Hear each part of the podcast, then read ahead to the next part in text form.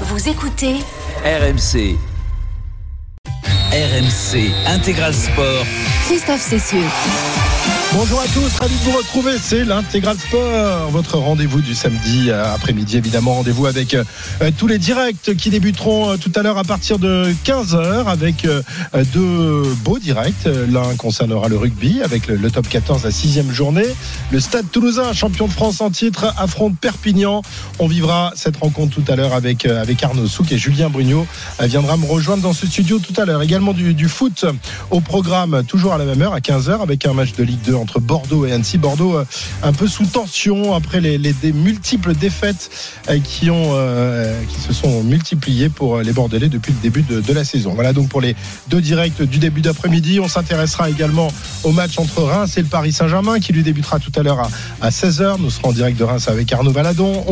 On reviendra aussi sur le très beau début de saison de la section paloise, hein, qui est un club qu'on n'a pas l'habitude de voir briller tout en haut de l'affiche du top 14 et qui, pour le moment, réalise un début de saison extraordinaire. On sera avec Paul Lafitte et puis on s'intéressera à tous les autres matchs qui débuteront tout à l'heure à, à 17h. Et puis, euh, on parlera de, ski. Bah oui, parce que la saison blanche est en train d'arriver, Euh, même si aujourd'hui la, descente homme de Zermatt en Suisse a été euh, annulée pour cause de, trop forte chute de neige.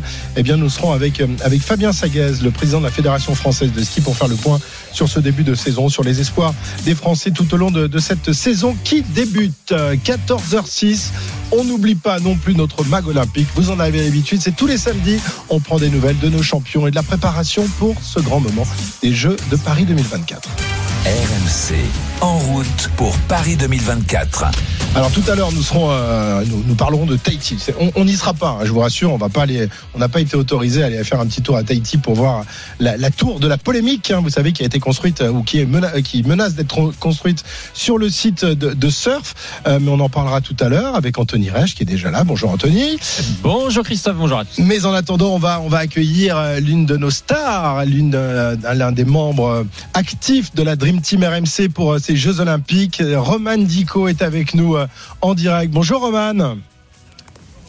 Bonjour. Alors, oh, voilà. elle a une petite voix parce que figurez-vous qu'il est très très tôt euh, le matin pour elle, puisque je crois, Roman, que tu te trouves aux États-Unis, c'est ça, sur la côte ouest? Exactement. Et donc, il est quelle heure? Il est exactement 5h07. Oh là là, ma pauvre. Oh non, mais quelle idée. Quelle idée. On ne savait pas. En fait, c'est, Morgane Maury qui nous a dit, mais vous savez que Morgane est à Los Angeles en ce moment? Elle a dit, mais ça va faire tôt pour elle. Mais comme tu nous avais dit oui, et ben, du coup, ben, on a décidé quand même de t'appeler. Merci en tout cas. Quel professionnalisme.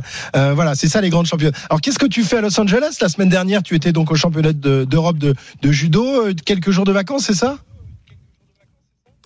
Exactement, on avait une semaine off. J'avais d'abord un événement euh, avec Nike et après j'en ai profité pour euh, euh, rester un peu pour, euh, pour euh, profiter de mon, de mon nouveau titre championne d'Europe. Ah oui, tu as fêté ça, mais tu es avec des amis, toute seule, euh, Je suis venue avec Sarah Leonie Sizik et euh, mon frère. D'accord, Bah, super. Voilà. Donc vous visitez Los Angeles pendant quelques jours euh, pour fêter ce, nouveau titre de, championne d'Europe que tu as donc euh, obtenu la, semaine dernière. Euh, les championnats d'Europe, c'est un peu ton truc à toi, hein, Roman. Je crois que tu es invaincu depuis que tu es cadette dans, dans cette compétition. Exactement, et j'ai envie de dire tant mieux. Tant mieux, c'est vrai que c'est une compétition qui me réussit et j'espère que ça va encore me réussir longtemps. hein. Bah oui, bien sûr. Mais euh, pour- pourquoi Comment t'expliques cette, cette réussite, cette régularité justement euh, dans cette compétition, alors que dans d'autres il y y a des moments un peu plus compliqués. Mais là, franchement, on a l'impression que c'est une euh, compétition qui tient plus à cœur que les autres. Honnêtement, je je sais pas pourquoi. Euh, je me suis posé la question aussi. Je je sais pas si j'aurais une, une réponse à vous donner. C'est vrai que que c'est une compétition. À chaque fois, je je sais pas. Il y a, y a peut-être un truc qui se passe que je peux pas expliquer. Euh, en tout cas, tant que je gagne, je cherche pas à l'expliquer. Hein, vous savez, Ouais. tant mieux pour moi, quoi. Bah, c'est quand on perd qu'on essaye d'expliquer les choses. Quand on gagne, on les explique pas, tout va bien. Euh, on continue sur sur la même voie. Euh, alors évidemment, les, les championnats d'Europe, euh, euh, c'est un peu moins euh, élevé que les, les mondiaux, les Jeux Olympiques, parce que notamment il n'y a pas les, les japonaises. Il n'empêche que tu as quand même battu euh, la numéro un mondiale, l'israélienne Hershko, euh, qui est pas n'importe qui. Tu t'attendais à un combat très long et finalement tu as réussi à le conclure assez rapidement en finale. Oui, c'est vrai que que on se connaît bien, on s'est prise de nombreuses fois. Euh, je sais que sur les mains, elle allait m'embêter. Je savais euh, quelle allait être son, son sa, sa, tactique, ça allait être de prendre ma manche, de pouvoir euh, essayer de, de la prendre pour euh, faire cette technique de d'épaule. Mentalement, j'étais prête, j'étais prête à aller jusqu'au bout, j'étais prête à aller au golden score. Euh, finalement, ça n'a pas été le cas, tant mieux. Mais c'est vrai que, que voilà, j'étais j'étais déterminée à, à gagner ce championnat et à faire à faire des combats longs s'il fallait faire des combats longs, quoi. Ouais. Euh, ton moral est donc regonflé à bloc. Roman, on se souvient qu'il y avait eu euh, cet échec cet été euh, aux Mondiaux. La dernière fois qu'on s'était parlé, bah, tu étais voilà, tu étais remonté, mais tu avais été quand même assez déçu de de, de ces résultats. Tu t'es remise en question, tu es reparti encore plus avec le, le, couteau entre les dents pour les pour les entraînements. C'est c'est pour ça que tu as été aussi impressionnante sur ces championnats d'Europe? Je pense que hum, je savais que j'avais pas le choix en fait. Je savais qu'après des mondes ratés, euh, un master quand même qui s'était bien passé pour moi, il fallait que je montre que, que voilà les mondes c'était vraiment euh, euh, une erreur de parcours, que c'était euh, que c'était pas la romane d'habitude, que la romane d'habitude elle est là, euh, elle veut elle veut aller aux Jeux Olympiques. Et voilà on, on l'a répété plusieurs fois dans ma catégorie de poids il y a il y a vraiment une concurrence franco-française qui est qui est dure avec Julia Tolofua donc je, je sais que j'ai plus le choix en fait. Il faut vraiment que je sois la meilleure à chaque fois, la meilleure partout, pour que la fédération choisisse de m'emmener moi aux Jeux Olympiques. Est-ce que ça fait du bien justement de, de connaître un, un échec? Est-ce que ça, ça relance la, la, la, mécanique quand on est une, une championne avec beaucoup d'orgueil comme tu es? Je sais pas, enfin, euh, ça fait du bien. On va dire que il faut s'en servir de, de la meilleure des façons. Euh, je pense que toute l'athlète, toute athlète pardon, se, se passerait bien de, de défaite si on, a, si on avait le choix. Je pense que c'est oui. voilà, ça, ça fait toujours mal de, de, de perdre. Ça fait toujours euh, beaucoup se remettre en question et beaucoup euh, euh, douter un petit peu quand même. C'est vrai que c'est pas c'est pas évident mentalement, mais euh, il faut s'en servir parce que malheureusement ça arrive des fêtes euh, sur le sur le parcours d'un sportif de haut niveau. Et il faut s'en servir pour pour que ça n'arrive le que ça arrive le moins possible pardon.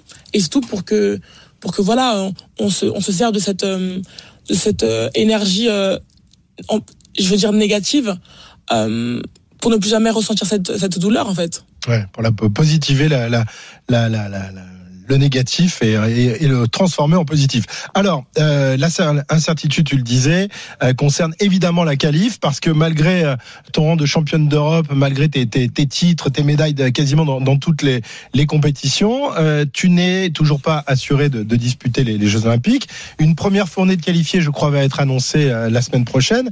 Malgré tes résultats, tu n'en feras pas partie, non pas parce qu'on doute de toi, mais parce qu'il y a une, une concurrente sérieuse qui est elle aussi dans les très hauts rangs mondiaux, c'est Julia Telofoy dont tu as parlé, euh, qui elle était absente aux Europes, elle est toujours blessée, elle va euh, retrouver la, compétition, je crois, début janvier, et donc les sélectionneurs veulent se laisser un peu de, temps avant de, de décider.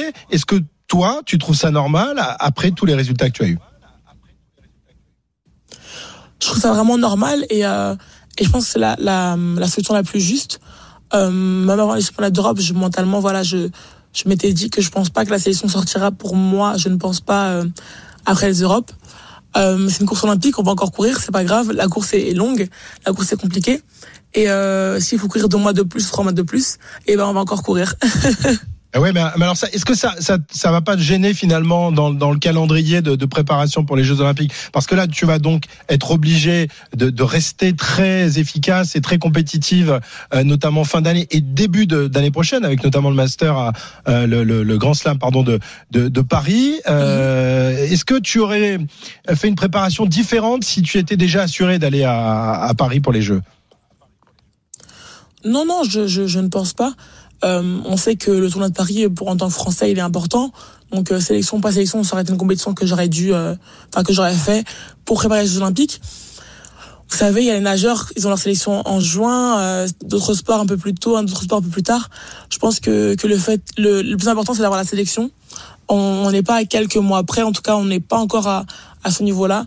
Donc, euh, je me prépare en fait euh, comme si la sélection était là, on va dire tout en sachant que la sélection, je dois encore aller la chercher tout simplement.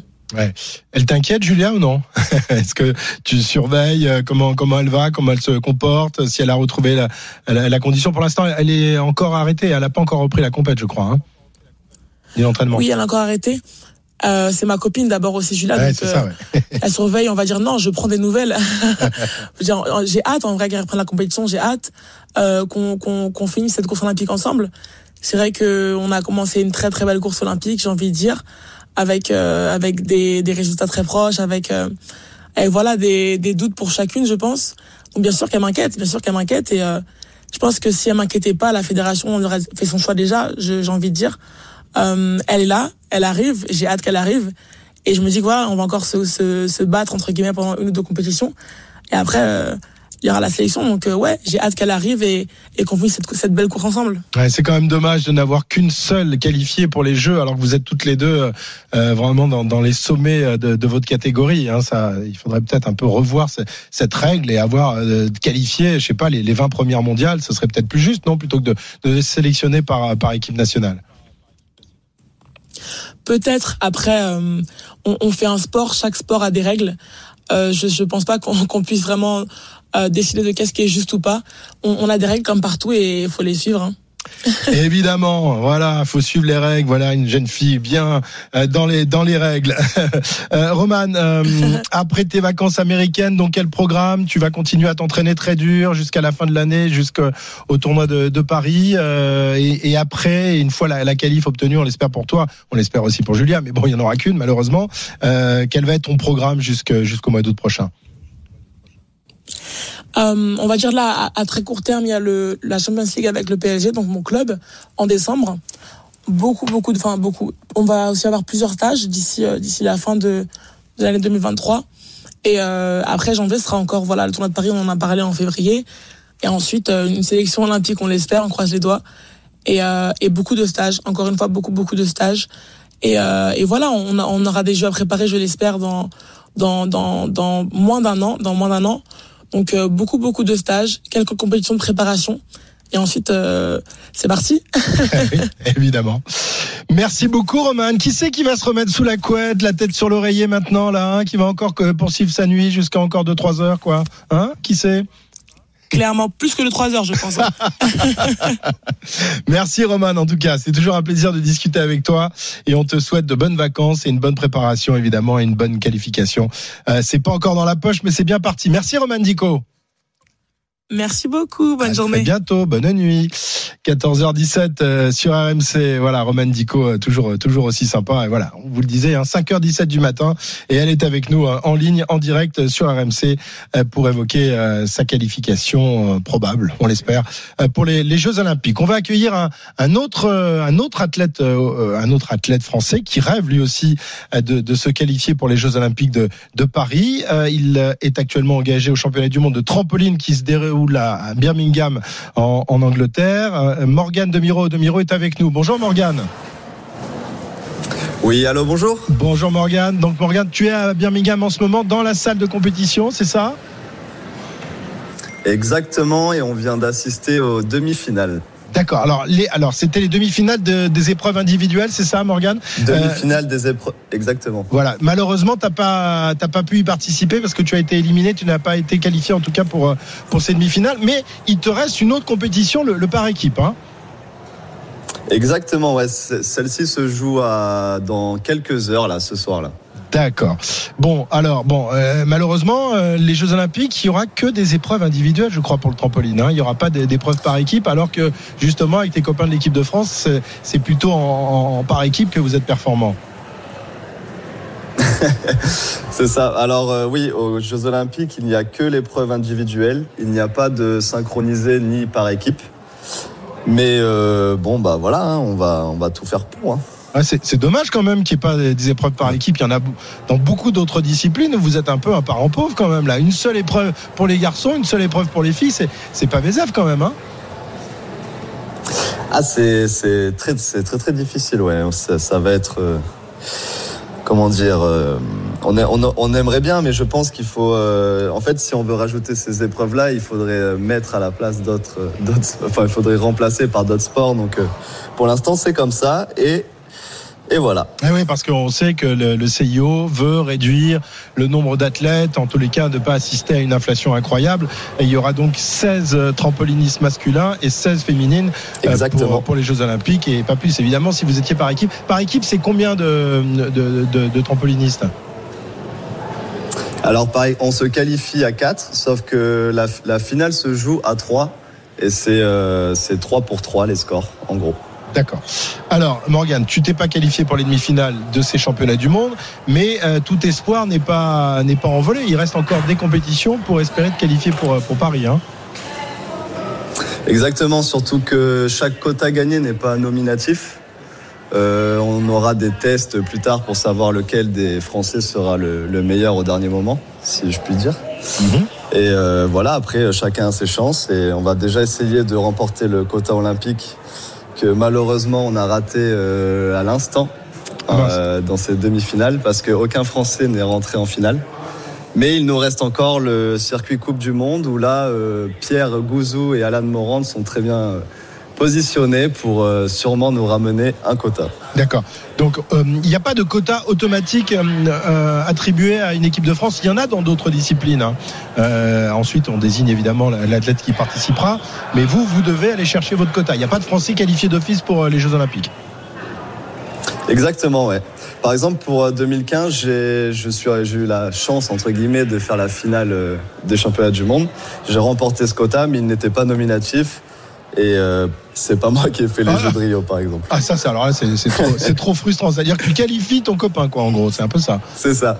c'est ça. Mais après, dans l'autre sens, ça peut être aussi, euh, ça peut être aussi bien pour moi. Donc, voilà. Ouais. Bon, là, maintenant, tu comptes sur les autres pour obtenir le quota et après, tu vas les niquer, quoi. En gros, c'est un peu ça. Exactement. bon, excusez-moi pour ce langage un peu, un peu, euh, un peu, un peu limite, un peu, un peu familier. Euh, Morgane, tu écumes, je crois, les, les trampolines internationaux de, depuis plus de dix ans. Euh, tu as participé au championnat d'Europe, au championnat du monde, mais tu n'as jamais été qualifié pour les JO. Euh, le trampoline fait partie du programme olympique depuis 2000, je crois. Euh, c'est un rêve pour, pour un trampoliniste de, de participer justement à, à, ces Jeux olympiques, d'autant qu'ils seront organisés en, en France? Comme tout sportif, hein, c'est le graal hein, pour un sportif de participer au JO et peut-être ramener la médaille pour son pays. Et en plus, on a la chance que ça soit à la maison euh, pour 2024, donc euh, encore, euh, ça serait encore magnifique et encore mieux, quoi. Ouais, ce serait magnifique. Euh, la discipline est, est, dominée, a longtemps été dominée par la Chine. Euh, je crois qu'il a décroché pas moins de 14 médailles sur 36 qui ont été décernées dans les Jeux Olympiques. Est-ce que ça reste aujourd'hui la nation dominante dans ce sport?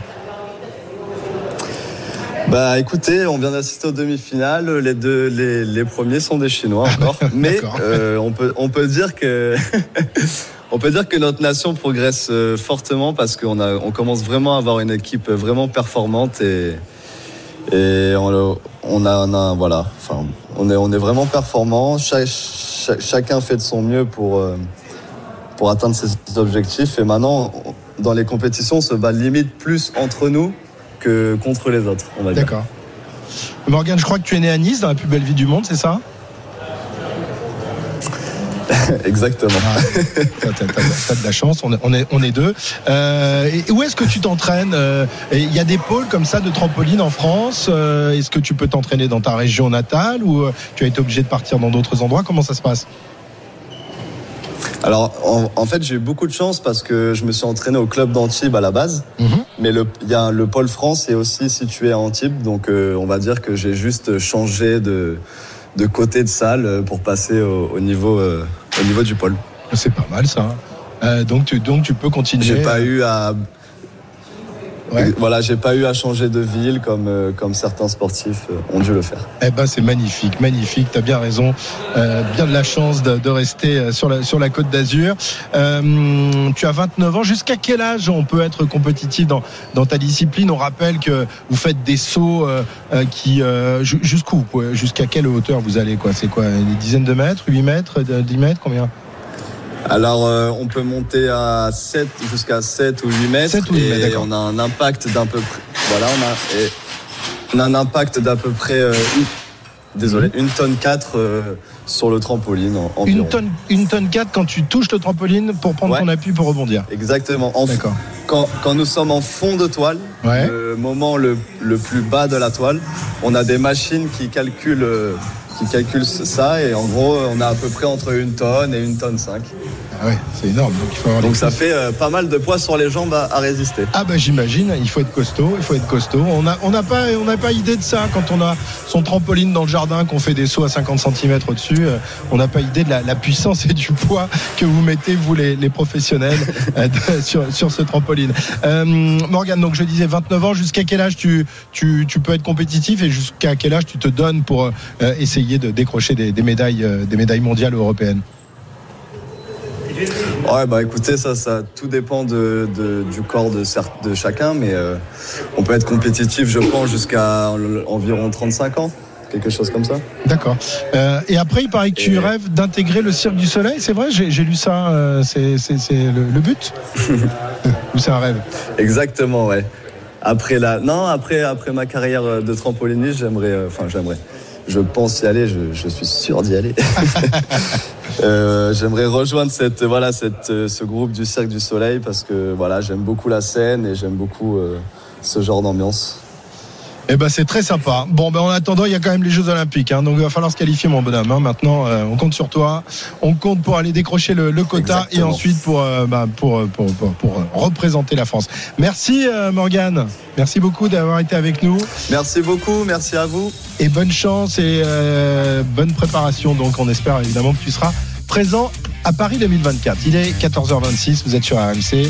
L'intégral sport revient dans un instant. Anthony Reich est là. Tu vas nous parler de quoi, Anthony, dans quelques instants? L'actualité olympique, c'est quoi? On va parler de la polémique du côté de Tahiti et cette Ah ouais. fameuse tour qui crée euh, beaucoup été de reportage à crispation. Tahiti T'es allé Pas moi, Léna Marjac. Ah, Léna Marjac est allée à Tahiti. Il y en a qui rien d'un kilomètre.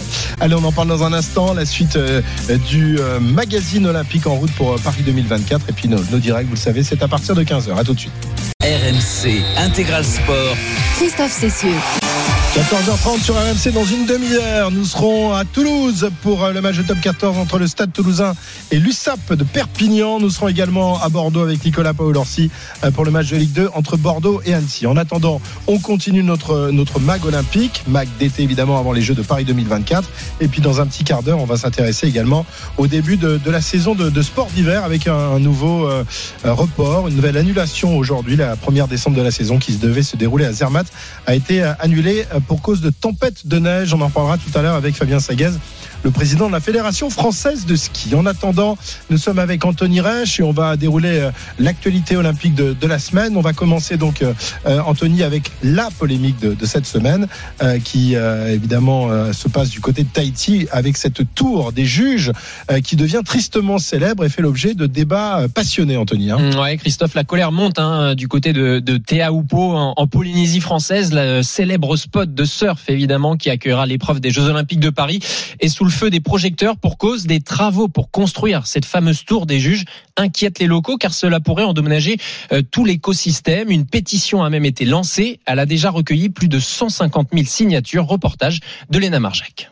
C'est toute une communauté qui se mobilise. Je n'ai jamais douté du soutien qu'on pouvait avoir à l'international de la famille du surf. Cindy Otsenasek est la présidente de l'association Vaiara Oteaupo, à l'origine de la pétition. On espère que ces jeux euh, se feront avec, avec succès, mais pas n'importe quel prix. En tout cas, nous, notre message, c'est de rappeler au monde que c'est pas pour la grandeur de ces jeux qu'on va sacrifier un patrimoine ancestral. Car pour les Jeux Olympiques, il est prévu de construire une nouvelle tour en aluminium pour remplacer celle actuelle en bois. Et ce nouvel édifice permettrait d'accueillir une quarantaine de personnes, des juges et des journalistes pendant la compétition. Avant chaque euh, débat ou quoi que ce soit, je dis toujours que ce combat, il n'est pas contre les JO. Il est vraiment euh, spécifiquement contre cette tour en aluminium qu'ils veulent implanter sur le récif juste en, bas, en, bas, euh, en face de la vague. Ces travaux révoltent Mata Hydrolé, surfeur tahitien. Pour pouvoir reconstruire des nouvelles fondations euh, qui vont pouvoir accueillir cette tour en aluminium, ils vont devoir euh, amener des plateformes qui vont être tirées par des barges, des plateformes qui font 8 mètres de large, au moins 80 cm de tirant d'eau, voire 1 mètre 50 quand tu sais qu'il n'y a même pas euh, 30 cm d'eau. Ouais, les récifs seront abîmés. Et le surfeur craint surtout une modification de la vague dans les années à venir. Aussi, si jamais ils sont amenés à devoir euh, euh, détruire des coraux, à devoir creuser des chenaux pour pouvoir acheminer tout, tout, tout le matériel de la nouvelle tour, ça peut stresser cet écosystème. Si dans 10 ans on a une modification de la, de la vague, les Jeux Olympiques seront déjà terminés. Enfin, pour nous, c'est beaucoup de risques pour juste trois jours de compétition. Cindy, la présidente du collectif, dénonce aussi l'absence d'une étude d'impact environnemental faite par le comité d'organisation de Paris 2024. Un événement d'une telle ampleur pour la France, pour la Polynésie, aurait dû faire une étude d'impact environnemental. Ils auraient dû y mettre les moyens. Ils pensaient aller forer un sol sans savoir dans quoi ils foraient. Donc c'est un, un, gros risque pour nous. On est assez euh, euh embêtés et en colère même. De Paris 2024 n'est pas pensé à, à, à tous ces aspects-là de, de leur projet. Donc c'est assez choquant. Pour l'instant, la colère de la population locale a été entendue. Les travaux de la tour sont suspendus jusqu'au 20 novembre. D'ici là, l'association espère trouver une issue positive. On a toujours les mêmes propositions hein, qui sont de réutiliser euh, soit la tour existante sur ses fondations euh, actuelles, soit de proposer une tour en bois avec du bois neuf et sur le même principe que la tour existante. Nous, on maintient qu'on veut de nouvelles fondations. Le président polynésien s'est même exprimé contre l'installation de cette nouvelle tour. Du côté de Paris 2024, on campe sur ses positions. Hors de question de changer de site, mais d'ici fin novembre, une décision sera prise concernant la tour des juges. Et le président du comité d'organisation des Jeux Olympiques et Paralympiques 2024, Tony Estanguet, a tenu à préciser l'avenir du projet de cette fameuse tour. Le gouvernement polynésien, euh, qui a la responsabilité de la construction de cette tour, est en train de regarder différentes options pour pouvoir réutiliser potentiellement euh, les fondations de, de, la tour précédente, qui n'étaient pas jusqu'à présent conformes pour des raisons de sécurité. Euh, donc c'est pour ça qu'il y a eu ce, projet de vouloir ben, relancer un, nouveau projet pour d'abord répondre à des standards de, de sécurité, avec normalement d'ici la fin du mois de novembre une décision sur quelle option sera, sera retenue. Voilà, suite au prochain épisode, évidemment, euh, parce que cette histoire est loin d'être réglée. Euh, pas de problème, en revanche, pour l'athlétisme, ce sera bien au Stade de France. Hein ça, ça ne bouge pas. Ok. Avec on une, est... une piste un petit peu de couleur différente. Ah oui, oui, oui, parce que là, les travaux vont commencer au Stade de France justement pour se mettre euh, nouvelle voilure euh, parfaitement en, en, place pour les Jeux Olympiques. Euh, L'athlétisme français, évidemment, qui euh, compte sur Kevin Mayer pour aller décrocher cette cette médaille. Pourquoi pas cette médaille d'or à, à, laquelle on tient tant. Kevin Mayer, qui n'est pas encore qualifié pour les Jeux de Paris, mmh. il a annoncé cette semaine ben, le, le, plan de sa saison pour espérer se qualifier. Ouais, comme annoncé par RMC Sport, le décathlonien Kevin Mayer a choisi l'Australie pour décrocher cette qualification olympique. Le double champion du monde tricolore rejoindra l'hémisphère sud à la fin du mois pour s'aligner à Brisbane les 16 et 17 décembre prochains. Il doit réaliser 8460 points pour décrocher ce fameux sésame. Il s'est confié sur ses sensations au micro d'Aurélien Tirsin.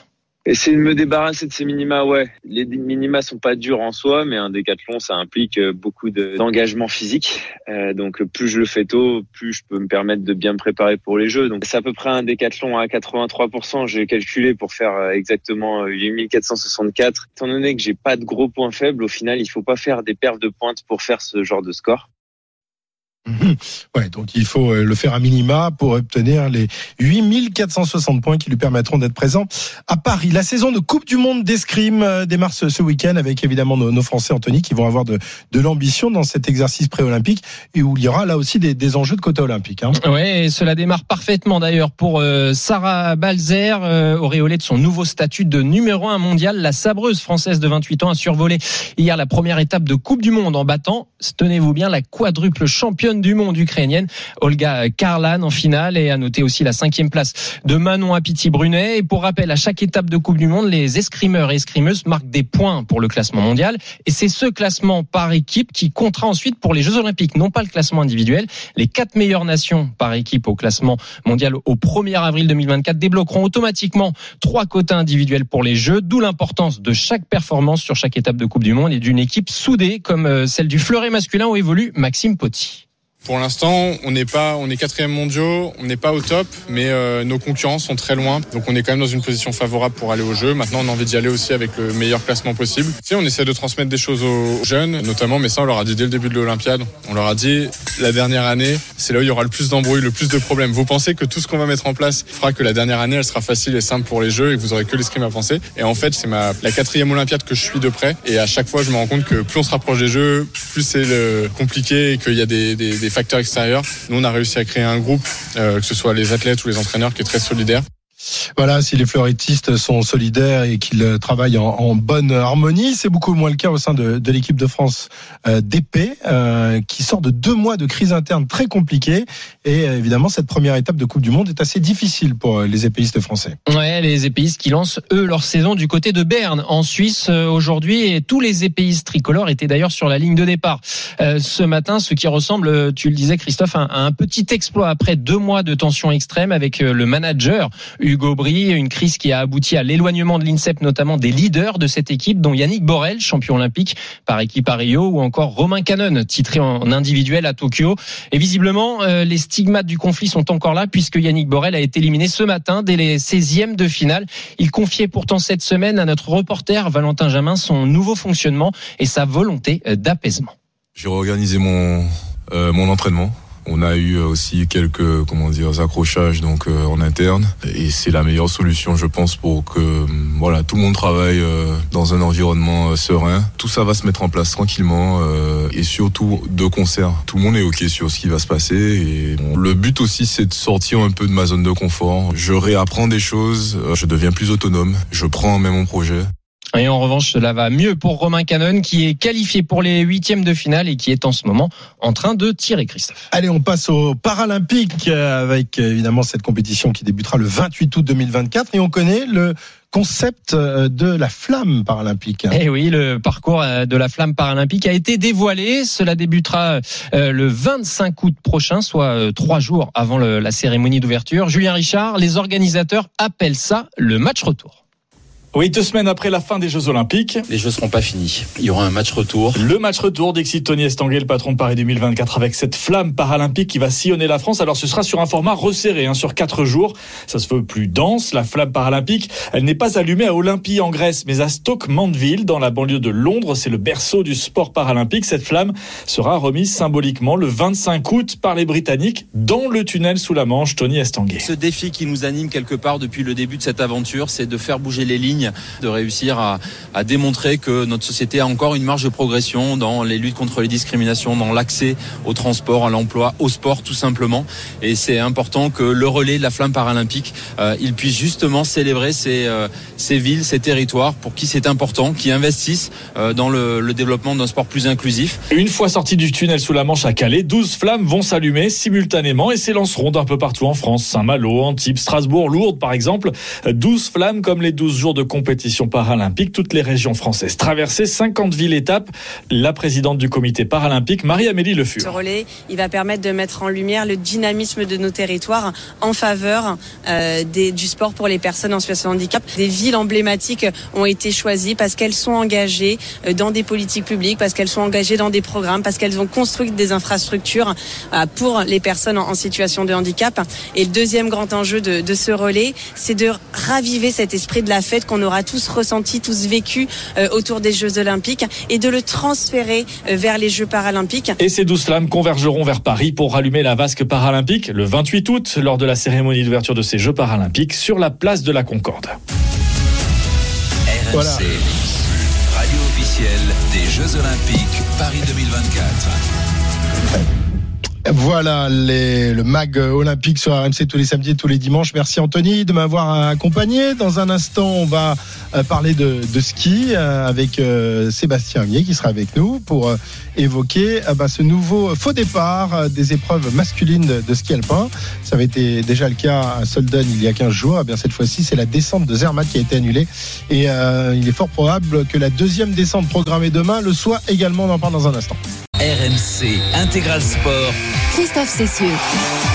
14h44 sur RMC. Euh, dans un quart d'heure, le début de nos directs Toulouse-Perpignan rugby et Bordeaux-Annecy, Ligue 2 avec Nicolas Paolorsi. Le match de rugby sera commenté par Arnaud Souk euh, et puis Julien Bogno sera avec moi en studio. En attendant, on continue de s'intéresser aux disciplines olympiques. On a parlé des, disciplines qui seront en lice, évidemment, aux Jeux de Paris 2024. On va maintenant s'intéresser à la saison de ski, euh, qui a donc officiellement débuté aujourd'hui euh, avec euh, un premier slalom qui a été remporté à, à Lévis, en Finlande, par Petra Vlova, qui s'est imposée tout à l'heure.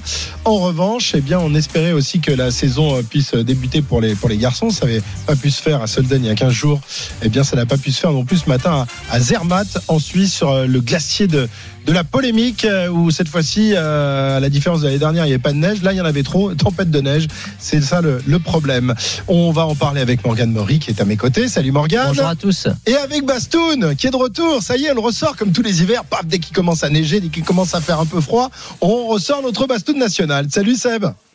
Salut Christophe, Salut. bonjour à tous. Ravi de te retrouver évidemment. Euh, déjà, donne-nous de bonnes nouvelles. Est-ce qu'il y a de la neige sur les Alpes? Est-ce que ça tombe? Écoute, c'est tombé. euh, tout le- tous les massifs euh, montagneux ont pris de la neige. Donc ça, c'est déjà de bon augure. C'est la période, hein, comme on dit. On est et c'est- il est temps qu'elle tombe. Euh, si elle arrive au bon moment, c'est tant mieux. Mais là, euh, voilà, ça permet de, de blanchir aussi eh ben, les glaciers et puis de, de mettre du baume au cœur avant l'hiver, qui, j'espère, sera euh, sera bon. On l'espère évidemment. Bon, il est peut-être un peu tôt. euh, ça risque de, de, de, fondre d'ici d'ici les vacances de Noël. Mais bon, euh, s'il peut y en avoir à, à l'Alpe d'Huez dans quelques semaines, on sera on sera d'accord. Euh, Morgane, déjà, on parle donc de cette euh, épreuve de Zermatt qui a été euh, annulée ce matin. L'année dernière, euh, aucune compétition avait pu se dérouler.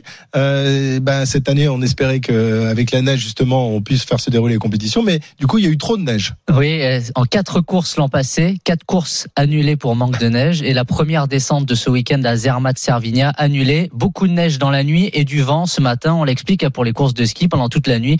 Les organisateurs travaillent sur la piste pour la mettre en, condition pour les pour les skieurs. Cet endroit est à cheval sur la Suisse et l'Italie. Zermatt-Servigna. On est autour du Mont Cervin sur un glacier à 3800 mètres d'altitude pour le départ. Les skieurs prennent quatre ou cinq télécabines pour arriver là-haut. C'est vraiment la course polémique de l'année parce qu'elle se déroule sur un glacier et qu'il y a quelques semaines, les journalistes suisses ont découvert que des pelleteuses travaillaient sur le glacier pour mettre la piste dans de bonnes conditions. On allait creuser le glacier et ce glacier aussi en partie n'est pas euh, ne fait pas partie du domaine skiable de la station et c'est interdit d'envoyer des pelleteuses sur un, un glacier sur un site protégé. Donc c'est vraiment la course qui fait vraiment polémique cette année sur la, le, le circuit de la Coupe du Monde. Ton avis sur la question, Sébastien? Est-ce que c'est une polémique stérile ou est-ce que justement c'est une prise de conscience de la part du monde du ski? On on rappelle que euh, vous dépendez des conditions naturelles et que euh, le, le- le réchauffement climatique et, et tout ce qui s'ensuit euh, pourrait être très préjudiciable à l'industrie et au sport euh, à terme. Euh, Est-ce que c'est euh, une bonne chose que finalement il y ait une prise de conscience du monde du ski que ce genre de choses ne se fasse plus Ben, bien sûr que j'ai un avis partagé. J'ai un avis partagé en tant que montagnard. Euh, Je vis euh, dans une station où je vois les glaciers tous les matins, je les vois fondre. C'est sûr que ça nous interpelle. Mais aujourd'hui, euh, peut-être l'intelligence de l'être humain aussi, c'est de pouvoir préserver ce qui reste encore comme glacier. Euh, se poser la question de, de, préparer, de, de, casser la glace, de remettre la neige de culture euh, pour euh, ben, essayer de minimiser cette fonte de, des glaces. Ça peut être aussi un, atout dans les années à venir. Donc il faut aussi voir le, côté des, des, des deux façons, des deux manières. Alors bien sûr qu'il y a le côté sportif pour le, lequel si nous on n'a pas de piste de ski, on peut pas s'entraîner, on peut pas faire de course. Euh, les stations, bien sûr, ben, n'organiseraient jamais de grandes manifestations, donc toute l'industrie du sport et du, ski de compétition en, en pâtirait. Maintenant, aujourd'hui, il est délicat, comme, comme par exemple. Ils mettent de- des millions d'investissements sur des mon- remontées mécaniques prioritaires pour faire du ski. Si aujourd'hui, ils n'arrivent plus à ouvrir leurs remontées mécaniques sur les glaciers, qu'est-ce qu'il va falloir faire? Les redémonter? Euh, donc voilà, il y a toute une polémique autour de ça et c'est vrai qu'aujourd'hui on est dans un monde où euh, la, polémique écologique fait quand même beaucoup de, mal, fait du tort à tout le monde. Euh, Aujourd'hui on, tire une sonnette d'alarme, mais c'est pas que depuis aujourd'hui, c'est pu- depuis déjà des décennies. Est-ce qu'on se pose pas la question que la planète elle vieillit? Peut-être la planète vieillit. Les glaciers, ils ont, ils ont fondu de, pendant des, il y a des millions d'années. Ils ont fondu beaucoup plus vite que ce que nous on l'a accéléré. Alors, est-ce que on est dans une phase de réchauffement climatique? Est-ce qu'on deviendra dans une phase euh, glaciaire dans les- quelques années? Maintenant, il est sûr que l'être humain ne fait rien pour aujourd'hui. Maintenant, euh, quand j'entends, quand je vois euh, certains même euh, athlètes qui prennent euh, comment euh, des, des décisions de ne pas participer à ces courses ou de boycotter ces courses. Euh, quand ils vont aux États-Unis, quand ils vont en Australie, quand ils vont à Ushuaia euh, en plein été, ils se posent pas la question qu'il faut prendre l'avion pour aller faire du ski, s'entraîner. Quand ils vont retourner aux États-Unis dans 15 jours, c'est la même question, c'est le même problème. Et aujourd'hui, on a on a une vraie problématique économique qui est liée à notre sport, comme tu l'as dit euh, en, en, début de discussion. Et ça, il faudra euh, trouver les bonnes manières, que la FIS aussi réfléchisse à un, à un calendrier, qu'on puisse faire des courses en temps et en heure. Mais en même temps, quand on arrive à cette période, on peut dire que c'est déjà l'hiver et que on fait des courses l'hiver, ça, ça, paraît normal. Ouais. Faire des courses au mois de mars ou au mois d'avril, ça paraît compliqué. Et on l'a vu Ouais, par le on- passé que euh, Bastoun, organiser- Bastoun, mais souvent, euh, ces, ces dernières années, il y a plus de neige sur les massifs euh, européens au mois de mars, au mois d'avril qu'au mois de novembre. Euh, je sais pas si tu as lu l'interview de Félix Neureuther euh, ce matin dans, dans l'équipe qui dit euh, il faut que l'industrie comprenne qu'il ne faut plus programmer de courses aussitôt et que c'est même plus aussi vital que ça a pu l'être pour, pour- pendant un moment pour euh, euh, l'économie, Félix, pour l'industrie du ski. Félix, il a arrêté il y a trois ans. Jusqu'à trois ans, il a jamais ouvert sa bouche avec la FIS. Non, mais c'est marrant. C'est, moi, je- j'ai rien contre lui. Il est très gentil. Même quand je, je, lis les déclarations d'Alexis Pinturo, qui est pas à, à Zermatt, il boycotte Zermatt. Mais pourquoi il boycotte pas les États-Unis? Il était à Solden à l'ouverture de la Coupe du Monde. Il était content que les organisateurs de, Solden aient préparé une piste avec du snow farming, avec de la neige de culture sur le bas d'un glacier qui arrive sur un parking. Il y était, il a fait sa course, il était même bien parti pour faire un podium. Maintenant, voilà, il faut trouver un consensus par rapport à ces discussions, par rapport aux mots quand, quand on est professionnel comme lui ou comme d'autres skieurs ou comme anciens skieurs. Je pense qu'aujourd'hui, effectivement, comme on le dit, il faudra trouver des solutions, mais lesquelles? Faire des courses au mois de novembre, au, au mois d'avril ou au mois de mars, peut-être, c'est peut-être une solution. Mais en tout cas, si le jour, le week-end où il fait mauvais au mois d'avril, on annule les courses, on aura toujours le même débat. C'est qu'on fait un sport en extérieur, un sport qui demande voilà des, des conditions pour nous qui soient favorables pour qu'on puisse envoyer une course. Maintenant, qu'il y ait neige ou pas neige, voilà, ça c'est un- une autre problématique. Là, effectivement, aujourd'hui, c'est annulé parce qu'il neige. Ben, c'est un glacier, c'est 3800 mètres d'altitude, c'est la tempête quand il y a du vent là-haut. Et ben, ils prennent pas de risque, ils annulent la course. J'espère que demain ça courra, mais c'est mal parti. Ouais, c'est mal demain, parti, Ça hein. court aussi. Ouais. Voilà. Maintenant, il faut, euh, comme je- moi, je reviens sur le, le, le fait aussi économique maintenant. Euh, Zermatt et Cervinia, ces deux stations, une suisse, une italienne, qui sont reliées par des remontées mécaniques, qui ont eu la chance euh, pendant des années d'ouvrir des glaciers quasiment toute l'année, qui maintenant, bah, avec les conditions comme elles le sont, euh, ben, essayent d'ouvrir ou de sauver leurs glaciers comme ils peuvent. En tout cas, de faire travailler des machines sur des glaciers, c'est ce que j'ai dit tout à l'heure. Ça permettrait peut-être aussi de sauver nos glaciers. Si on, on l'avait fait il y a 30 ans, puisque les, les, les glaciers... C'est-à-dire qu'en compactant la glace sur le, sur le glacier, tu, la, tu réussirais à, réussirais à la conserver un peu mieux? En compactant, peut-être en, en- en- en remettant de la neige de culture. Alors peut-être c'est aussi une dépense énergétique, mais en tout cas aujourd'hui l'hydroélectrique, il fournit 20% d'électricité en France ou 30%. Donc on est content, on est content d'avoir de l'hydroélectrique quand même. Et l'eau, elle vient d'où? Une grande partie vient peut-être de ces glaciers et de cette montagne. Donc ce qui permettrait aussi de dire, on va essayer de sauver les 5-6 gros glaciers européens avec des conditions euh, de neige de culture, avec peut-être reboucher les crevasses quand on peut les reboucher, essayer de préserver toute la neige quand elle tombe dessus, la damer au maximum, la compacter pour qu'elle fonde moins vite. Maintenant, voilà, c'est aussi peut-être euh, réfléchir à ça dans l'avenir, euh, de ce qu'il faut faire sur ces glaciers pour qu'ils arrêtent de fondre. Maintenant, j'ai pas le voilà, moi je défends, euh, je, suis tous les matins, comme je t'ai dit, hein, le premier persécuté par la fonte des, glaciers. J'ai le, Doron qui passe devant chez moi. Quand je vois l'eau qu'on gaspille au quotidien, qui n'est pas utilisée, hein, qui file directement à la mer et où on va en utiliser même euh, de 10 ou 15% ça, ça me rend malheureux, oui. Ok, voilà donc pour euh, pour ce sujet euh, très très polémique et on le voit, tout le monde n'est pas du même avis dans le monde de, la montagne. Un mot quand même sur euh, sur l'équipe de France de descente, euh, Bastoun, qui évidemment débute la, la saison sans son euh, leader, qui pendant des années justement a assuré les, les résultats. C'est Johan Claret qui a décidé de, de prendre sa retraite. Voilà, c'était l'assurance de, de beaux podiums quasiment quasiment tous les ans. Il va falloir maintenant reconstruire autour de lui, autour de, plus autour de lui, mais autour de d'autres euh, grands leaders. Est-ce que ça peut peut-être inciter les plus jeunes à se dire que bah voilà, ils ont plus de leader, c'est à eux maintenant de faire le boulot? Oui, oui, je pense que c'est cyclique. Hein. Euh, Comme on dit, on est là que de passage. Quand on marque notre passage de la plus haute, euh, de, la meilleure des manières, c'est bon signe et ça aide aussi, ben, le- bien sûr, tous les jeunes qui sont derrière. Ça les motive, ça leur montre l'exemple. Euh, je pense qu'en descente aujourd'hui, on a un groupe qui est, qui est homogène. Il y a, il y a des vieux. Hein. Il y a encore Adrien Théo qui est dans le qui est dans le panel, hein, qui va aussi euh, aider, former ces jeunes-là sur des pistes neuves, hein, comme euh, à Zermatt aujourd'hui, une belle piste d'entraînement. Et puis euh, et puis aussi, ben je pense que voilà, maintenant euh, la descente c'est aussi de l'expérience. C'est pas que euh, se mettre au départ, c'est aussi euh, prendre des kilomètres, faire des kilomètres de, de, de pistes avec des pistes plus faciles, des pistes plus difficiles, se mettre en confiance et puis après avoir l'audace ben, pour s'engager au maximum. On sait qu'aujourd'hui le, ski et la descente surtout est un sport vraiment engagé et que ben, celui qui a les coronesses un peu plus attachées, il arrive à, à skier un peu plus vite. Voilà, c'est aussi tout simple que ça.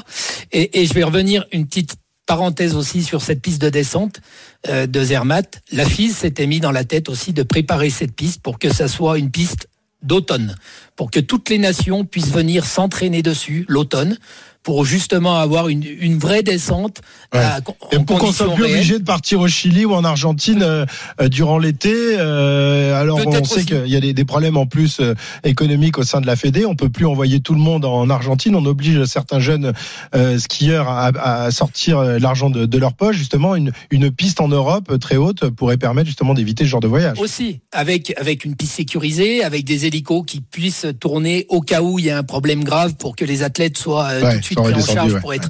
Voilà, c'est c'est aussi c'était aussi dans cette vision de la Fédération internationale de ski d'avoir un lieu commun où euh, peut-être une semaine les Autrichiens venaient, les Suisses venaient, les Français venaient, les Italiens venaient, avec euh, des créneaux euh, spécifiques, mais aussi euh, voilà avec une piste toute préparée et puis que ben certains évitent de faire un déplacement là dans dans dans dix jours aux États-Unis pour y aller trois semaines avant où on sait, comme tu l'as dit, ça coûte cher à la Fédération française de ski, mais aussi aux marques de ski. Les marques de ski aujourd'hui, faut pas oublier que même dans leur économie, le budget de la compétition, de la compétition est un budget important, puisqu'il y a la- il y a la prise en charge des contrats d'athlètes, des techniciens et de, de plein de choses, quoi.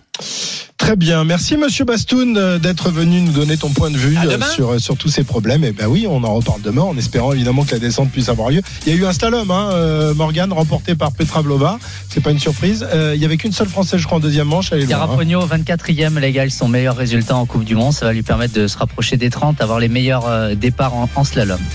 Merci Bastoun, merci euh, Morgan. Il est 14h57. Dans un instant, on prend la direction de nos directs. Le top 14, sixième journée, le coup d'envoi de Toulouse-Perpignan et le foot, la 14e journée de Ligue 2, le match entre Bordeaux et Annecy. RMC Intégral Sport. Christophe Cessieux. 15h06 sur RMC, c'est parti pour euh, nos lives, nos directs sur RMC avec du rugby et, et du foot. Tout d'abord, je salue Julien Brugnot qui va m'accompagner oh, jusqu'au bout de la nuit. Ça va Julien? Bonjour à tous. On est ravis de te retrouver. Salut Christophe. La Coupe Oui, du Monde est terminée, le top 14 est reparti. hein. Écoute, euh, il y a des visages qu'on est toujours agréables, Ah, oui. agréables à voir. Exactement.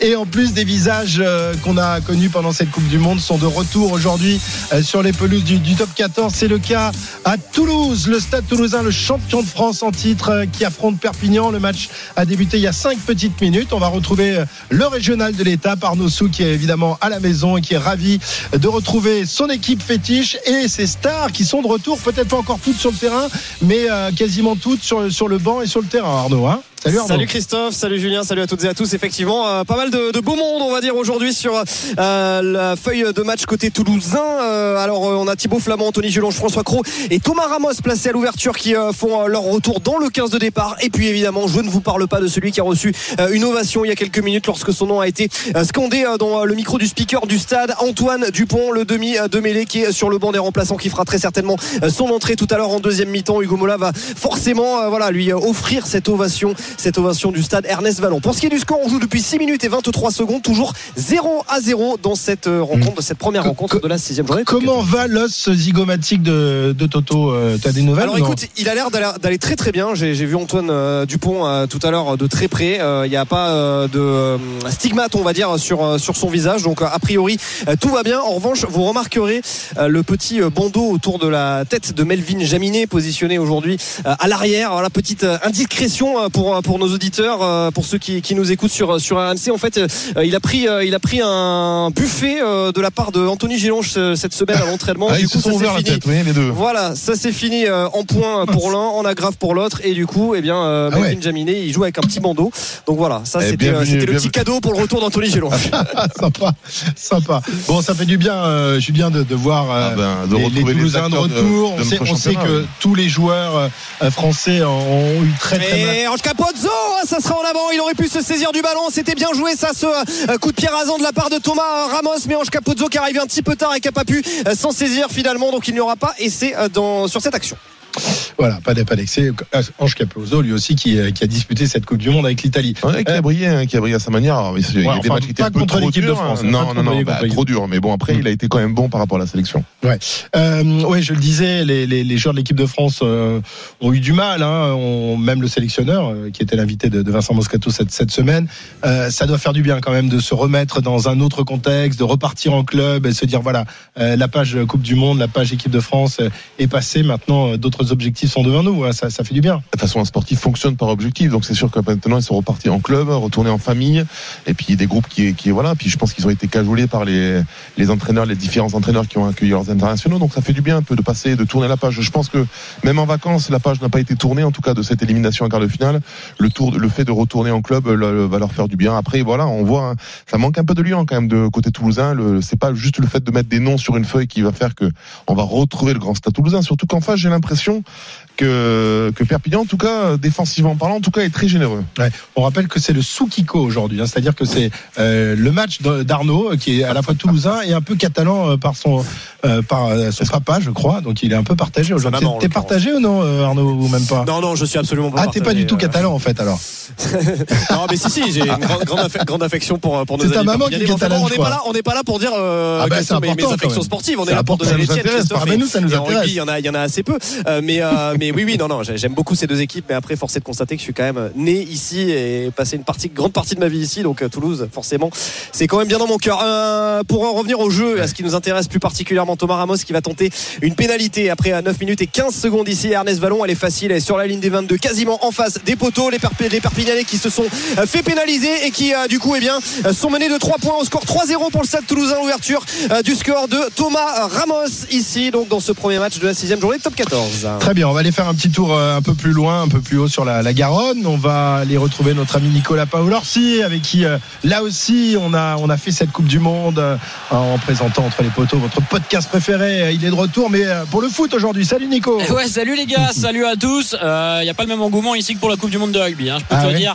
Parce que ce Bordeaux-Annecy, euh, il se déroule dans une triste ambiance. Vous savez que Bordeaux est en crise. 7 matchs sans victoire pour les, pour les Girondins de Bordeaux qui pointent à la 17e place du classement de, de la Ligue 2 alors que c'était euh, le gros favori pour, euh, pour la montée et qu'il y a une vraie pression. Les supporters ont décidé de mener des actions fortes, notamment les ultras. Il y a une banderole depuis tout à l'heure. On va juste suivre cette action. Il y a 0-0. Le centre de Michelin, capté par euh, Florian Escales, le, le, portier d'Annecy. Je vous disais que les, les ultras bordelais, les supporters se sont manifestés cette semaine. Ils ont demandé le départ du directeur sportif. Il y a une banderole en rouge affichée honte à vous depuis le début du, du coup d'envoi. Joueurs, deux points, le respect et le soutien se méritent.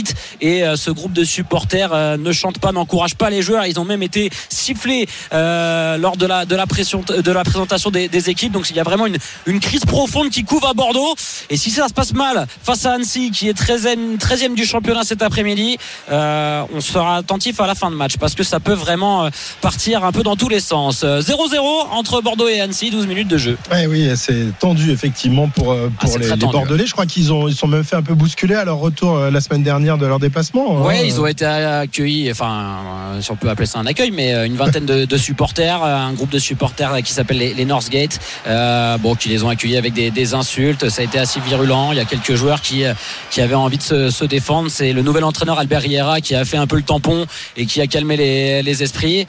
Mais voilà, ce sont ce genre de scènes à Bordeaux qui nous rappellent terriblement l'année de la descente en Ligue 2 où il se passait très peu de choses sur le terrain et beaucoup de choses en dehors avec un président qui est contesté, avec un directeur sportif euh, qui est lui aussi très critiqué, des joueurs qui, ne sont pas au niveau. Franchement, je vais pas vous dire que c'est un copier-coller de, la saison euh, catastrophique qui avait envoyé les, les Girondins en Ligue 2, mais parce qu'on est encore qu'à la 14e journée. Mais mais on n'est pas serein quand même. C'est c'est étonnant parce que la, la saison dernière, on aurait pu croire que Bordeaux allait complètement s'écrouler avec un recrutement qui avait été compliqué, avec une ambiance euh, terrible. Or, Bordeaux avait fait un très bon début de saison avant de, de- de s'écrouler un tout petit peu sur la, la fin de saison. Mais là, cette année, c'est parti d'entrée, c'est parti très mal, quoi. Oui, alors que le recrutement avait Ouais. été euh, ambitieux, 12 millions d'euros injectés cet été pour un club de Ligue 2, c'est énorme, le plus gros budget du, du championnat, et que vraiment, on surfait sur une belle saison dernière avec euh, des jeunes euh, qui sortaient du centre de formation. On avait retrouvé une, en- une identité club qui manquait euh, terriblement ces dernières saisons. Euh, les supporters revenaient au stade parce qu'il y avait quand même plus de 20 000 euh, supporters en moyenne qui ont assisté au, au match euh, l'an dernier, au match But Atlantique, ce qui est énorme hein, pour un club de, de Ligue 2. Donc, donc oui, c'est vrai qu'il se passait quelque chose et l'effondrement, un peu la catastrophe qu'on vit là, elle n'était pas du tout prévue. Donc, euh, et puis cette équipe, elle n'est pas du tout prévue pour jouer le maintien. Et Julien, ça, il sait ce que c'est. Quand tu es un joueur, qu'on te dit tu vas jouer le titre, tu es quasiment sûr de monter en Ligue 1 et que tu te retrouves à jouer le maintien, tu dois, euh, tu dois basculer dans un état c'est d'esprit que peu ce c'est. qui se passe à Lyon. euh, Ouais, voilà, totalement, totalement. C'est Il y a de vrais leviers, hein. C'est pas les mêmes leviers qui sont activés en début de saison et du coup c'est vrai qu'on se retrouve face à un mur et, des- et une zone inconnue un peu. Ouais. Attention à Livolant, Livolant tout seul, il est à 25 mètres, toujours 0-0, il va être stoppé par la défense d'Annecy. Et bien fait. Bien fait de la part des joueurs de Laurent Guyan qui vont récupérer ce, ce ballon. Les Bordelais ont des intentions, mais pour l'instant, techniquement, c'est un petit peu trop brouillon. 0-0 le quart d'heure de jeu. Merci Nico. À tout à l'heure, on repart euh, à Toulouse. Euh, retrouver euh, Arnaud Souk pour ce match entre Toulouse et Perpignan. Les Toulousains ont ouvert le score, mais les Catalans ont réagi et sont revenus à égalité. Arnaud. Par un ancien de la maison, effectivement, Jean-Pascal Barak qui a inscrit les trois premiers points en faveur euh, de l'équipe perpignanaise. Ça fait trois partout après euh, 13 minutes et 30 secondes de jeu. Une pénalité, bien évidemment, pour Jean-Pascal Barak. Elle n'était pas évidente en plus. Elle était au-delà de la ligne des 40 mètres, légèrement excentrée. Il fallait, il fallait la mettre et Jean-Pascal Barak eh bien, s'en est chargé à l'arrière de cette équipe de l'USAP, de ses Ah, Arlequins le but bordelais, le but bordelais qui va faire un bien fou, qui va libérer les joueurs et qui va peut-être dérider un petit peu les supporters. La belle action d'un joueur ultra contesté depuis le début de saison. Vipotnik, le buteur slovène, qui fait un petit crochet extérieur dans la surface de réparation. Il fait un bon appel en profondeur avant et il va mettre un à centre appuyé dans les 5 mètres 50 repris par probablement le meilleur bordelais depuis le début de cette saison. La recrue espagnole, Pedro Diaz, but pour les Girondins de Bordeaux. Euh, 16 minutes de jeu et euh, celui-là il va faire du bien. Ah bah voilà. Oula, Bien. je peux t'assurer que dans les têtes, il va faire vraiment du bien celui-là. Et du coup, euh, le, le public de- du Matmut euh, euh, et, et- et s'est réveillé là et Ouais, non, c'est pas la folie. hein. Je vais pas te mentir, c'est pas la folie. Ils ont pas célébré le brut euh, comme ils le- les célèbrent habituellement, mais bon, on se dit que peut-être, peut-être. deuxième, ça va être mieux. Ouais, peut-être qu'ils peuvent embarquer ce stade avec eux cet après-midi, même s'il y a une petite grève des supporters. Ok, à tout à l'heure, Nico. Euh, retour donc à, à Toulouse, égalisation perpignanaise, trois partout entre les, les deux formations. Euh, tiens, Arnaud, un petit mot sur euh, deux garçons dont on parle beaucoup en, ce moment, qui sont euh, un dans les rangs de Toulouse, l'autre dans les rangs de, Perpignan. Deux garçons qui sont pas sur la pelouse en ce moment.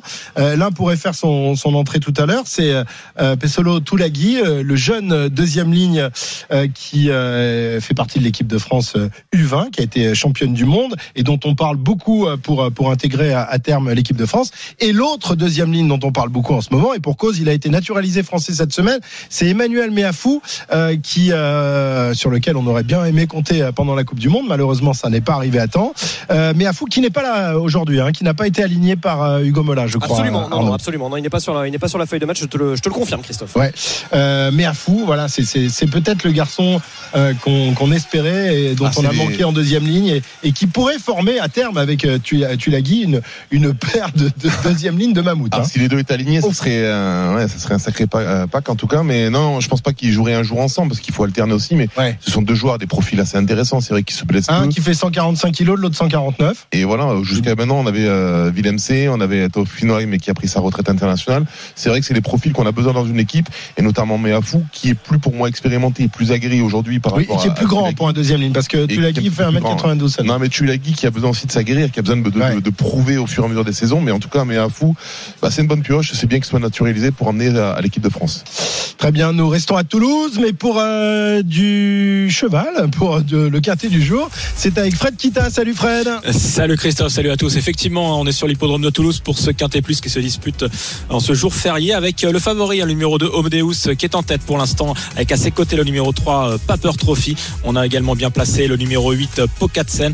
Et également côté corde, le numéro 9, hein, qui est Pianino, qui reste sur un beau succès et qui se trouve très bien placé puisqu'il est derrière l'animateur, le numéro 2, qui est dans tournant euh, final de cette épreuve avec euh, donc Homodeus, hein, monté par euh, Anthony Crastus en tête devant le numéro 1, Qatar River à la corde, le 9, Pianino en quatrième position. On a rapproché du numéro 15, Moon Dream, qui vient bien. Et c'est toujours le numéro 2 hein, qui est en tête à l'entrée de la ligne droite de ce quintet plus, attaqué notamment par le numéro 9, Pianino. Il est toujours en tête, ce numéro 2, Homodeus, le favori de cette épreuve, avec notamment ce numéro 9, Pianino à son extérieur et un autre concurrent qui, qui vient très bien, notamment le 15, Moon Dream et le numéro le numéro 12 Orion Rock hein, qui semble prendre l'avantage devant ce numéro 9 et ce numéro 2 à l'accord le numéro 12 Orion Rock euh, qui a pris l'avantage à quelques mètres du poteau. Et c'est le numéro 12 Orion Rock euh, drivé euh, monté pardon monté par Alexis Pouchin entraîné par Henri Alex Pantal qui était un cheval en vue dans cette épreuve hein, qui s'impose dans ce quintet plus devant euh, notamment euh, ce numéro 9 euh, Pianino qui, a, qui s'est très bien comporté. Le favori, le numéro 2 Homodeus qui a animé la course va conserver la troisième place au passage du poteau. Ensuite on a une bonne fin de course hein, pour le numéro 5 Laos et la cinquième place pour le numéro 15 Moon Dream. Je récapitule l'arrivée provisoire du quintet 12, 9, 2, 5 et 15. Merci Fred. Que les meilleurs gagnent. Jouer comporte des risques. Appelez le 09 74 75 13 13. Appel non surtaxé.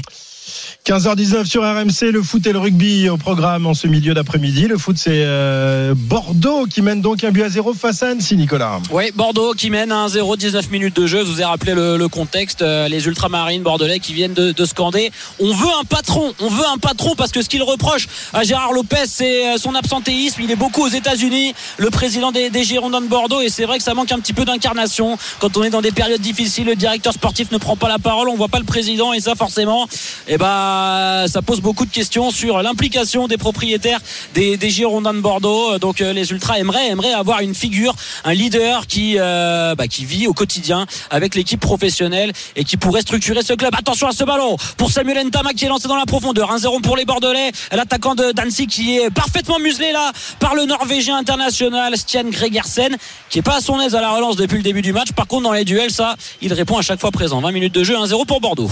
À tout à l'heure, 15h20 retour à Toulouse. Toulouse pour l'instant tenu en échec sur sa pelouse par, l'USAP qui est pourtant euh, euh, lanterne rouge de, ce top 14 mais qui reste sur une belle victoire la semaine dernière face à Toulon. Attention parce que le groupe est pénétrant toulousain se met en marche Arnaud.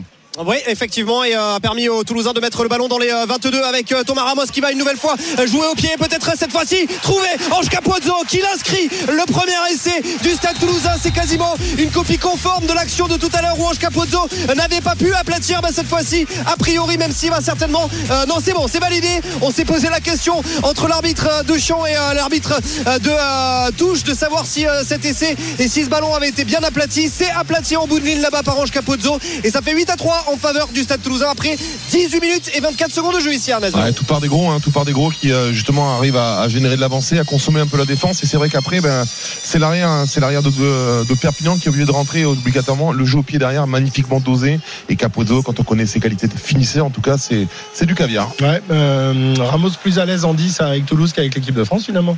Oui, bah, peut-être que c'était un choix plus réfléchi et plus amené en tout cas du côté toulousain. Euh, mais que là, là, là, de toute manière, il est missionné pour euh, jusqu'à la, fin de la blessure d'Antama, qui sait qu'il va jouer 10. Euh, il y a Germain aussi qui peut, qui a, été très bon en attendant, mais c'est vrai que Ramos c'est un grand supérieur. Mais non, non, mais Ramos c'est un, excellent joueur, qu'il soit à l'arrière ou en, 10. Et puis je pense qu'on construit aussi le projet de jeu autour de, ses qualités. Et des qualités, il en a, il en a beaucoup. Thomas Ramos qui va tenter la transformation, Arnaud. Oui, c'est quasiment collé à, la touche. Ça va partir de la gauche vers euh, la droite. Ça va être brossé avec son pied droit pour euh, Thomas Ramos à une trentaine de mètres environ euh, des perches perpignanaises. Et ça sera un poteau, mais un poteau qui sera rentrant. Deux points de plus pour le Stade Toulousain et pour Thomas Ramos. Thomas Ramos 10, USAP 3, Stade Toulousain 10, USAP 3. Merci Arnaud. 10-3 donc pour, pour le Stade Toulousain qui a mis la, marche avant. L'essai de, de Capozzo, c'est limite, mais ça passe, ça passe. Il n'y a pas de. Il n'y a pas de, contestation. ne voyons pas des en avant. On va laisser tranquille le corps arbitral. Ils ont été. Euh, hein, ils... se sont fait un peu souffler dans les bronches depuis, depuis quelques semaines, effectivement, le, le corps arbitral. Euh, mais bon, là, on va, va rien dire. Mais c'est vrai que c'est devenu une une habitude maintenant de, de critiquer et de, de, de, de revoir toutes les, toutes les actions. Mais le Finalement, problème, c'est vous les journalistes qui, qui, les- qui les Oui, du sûr, doigt. les Non, consultants, voilà. les consultants, non. Les consultants Ouais. mais bon, c'est surtout parce que les anciens joueurs, mais les anciens joueurs, on avait l'habitude de, critiquer les arbitres. mais c'était toujours tu de votre part, donc ils étaient Oui, mais quand vous critiquiez, vous preniez 10 mètres, quoi. Ah, maintenant. euh, Eh oui, donc c'est le, tout le respect. Et voilà. Vous, vous, il se passe rien quand vous critiquez. Non, non, on, on peut prendre des baignes de temps en temps, mais, mais c'est rare. Alors, je veux voir l'arbitre qui vous met une baigne, par contre. 10 à 3 donc pour, euh, pour le stade toulousain. Arnaud, le début de, de saison du, du stade, euh, piano piano évidemment avec cette Coupe du Monde qui a quand même euh, handicapé le- l'effectif du stade toulousain. On rappelle, ils étaient quand même un paquet quand même en équipe de France et pas qu'en équipe de France. Là, euh, évidemment, on, on, on récupère tout le monde euh, parce qu'en plus la, la, la saison va être très dense hein, pour, pour le stade toulousain comme tout, Oui, pour toutes les autres équipes. hein. Et on est sur un bloc de, de 15 matchs, hein, notamment pour, pour les équipes qui, euh, qui sont euh, européennes et qui vont jouer de grands euh, matchs euh, européens. euh, et c'est euh, le cas euh, du Stade Toulousain. Donc on est sur un bloc de, de 15 matchs euh, d'affilée. Donc c'est quand même assez euh, conséquent. Donc ça fait du bien aussi euh, de retrouver les, les internationaux, malgré, euh, on va dire, euh, l'absence, hein, l'absence d'une grande partie euh, de, de l'effectif. Euh, eh bien, le Stade Toulousain avait euh, euh, enchaîné euh, trois victoires lors des euh, quatre premières journées. A perdu euh, la semaine dernière euh, du côté euh, de la section euh, paloise, du côté du Stade du Hameau. Mais c'est une habitude pour le Stade Toulousain d'aller perdre euh, en terre euh, béarnaise. En tout cas, c'est assez euh, régulier. Toujours est-il que voilà, le, le début de saison, s'il n'est pas complètement parfait et ne satisfera certainement pas euh, le staff toulousain, à commencer par le manager général Hugo Mola. Bon, voilà, c'est pas, il n'y a pas non plus de quoi rougir. Pour l'instant, le Stade Toulousain est sixième du top 14 avant le début de cette rencontre. Et attention, parce qu'il va y avoir une nouvelle occasion pour les Perpignanais, peut-être de, de revenir, de Ouais, revenir au les, score. Les Toulousains, ils aiment bien quand même, enfin, notamment Hugo Mola, ils aiment bien quand même acquérir beaucoup de points en début de saison, justement pour digérer correctement cette fin de saison. hein. C'est un peu là, c'était- à chaque fois qu'ils ont Mais été là, champions, qu'ils ont bien digéré Ouais, quand mais là, le début de saison a été. euh, D'habitude, tu as, tu as, t'as des Non, mais on oublie- internationaux en tout début oui, de mais saison. on oublie de tu dire les que perds au mois de novembre. Là, c'est un peu différent. Tu Non, les mais as pas on eu. oublie de euh, dire que Toulouse, euh, l'effectif quand même, il est pléthorique quand même. Oui. Ils sont peut-être pas Trois de internationaux. plus hein, parce pour les que- Perpignanais, excusez-moi. Jack McIntyre qui euh, passe cette pénalité à 40 mètres plein axe. C'est donc 10 à 6 en faveur du Stade Toulousain. 22 minutes de jeu. Ouais.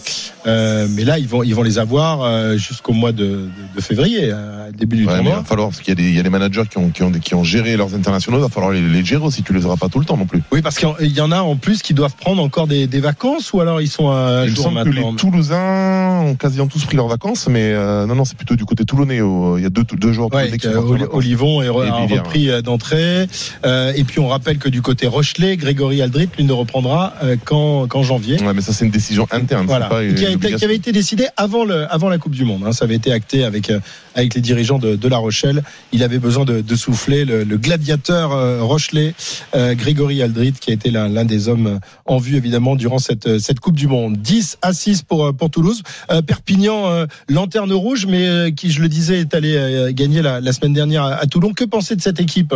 Est-ce qu'elle euh, peut À- à- à se domicile maintenir? à demi, Oui, en plus, à domicile. Oui.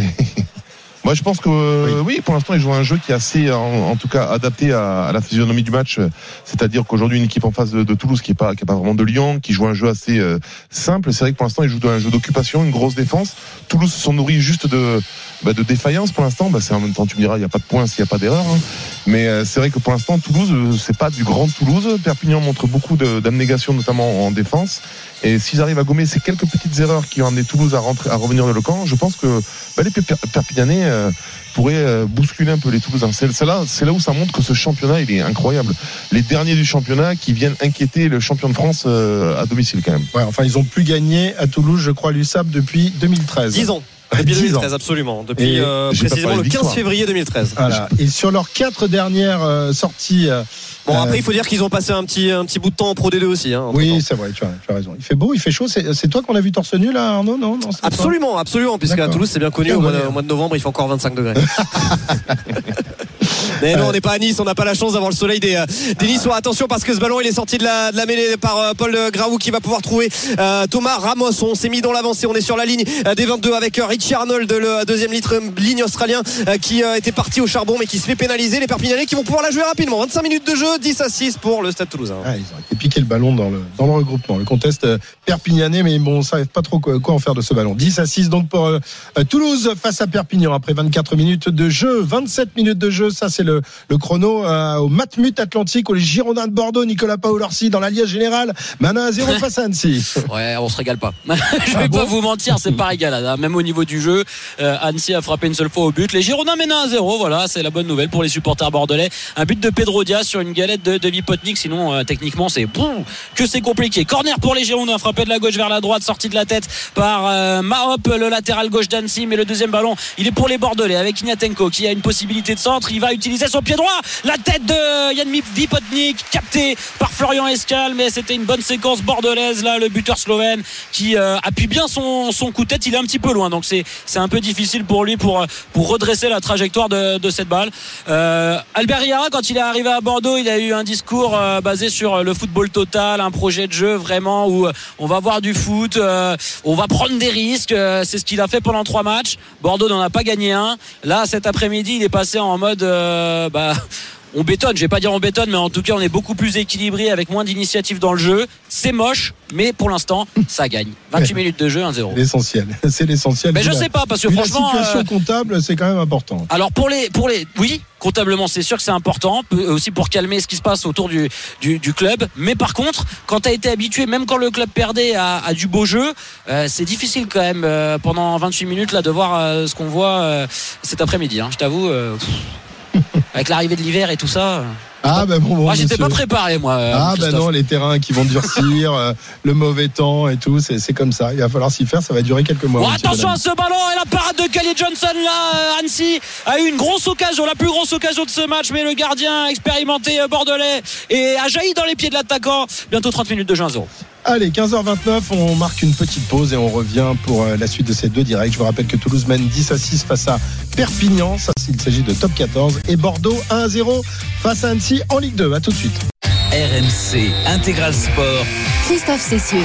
15h33, nous repartons à Bordeaux. Bordeaux n'aura mené que quelques Ah, minutes. l'égalisation, ouais, l'égalisation pour Annecy sur le, le corner qui a suivi la grosse occasion. C'est euh, Samuel Ntama qui est venu couper au, au premier poteau. Je crois qu'il n'y a rien à voir d'ailleurs avec, euh, avec la famille d'Emile Ntamak et de Romain Ntamak. hein. Mais en tout cas, Samuel Ntamak a marqué un joli but. Il est venu couper au premier poteau. Son ballon piqué est passé entre les jambes de Callier Johnson, un partout.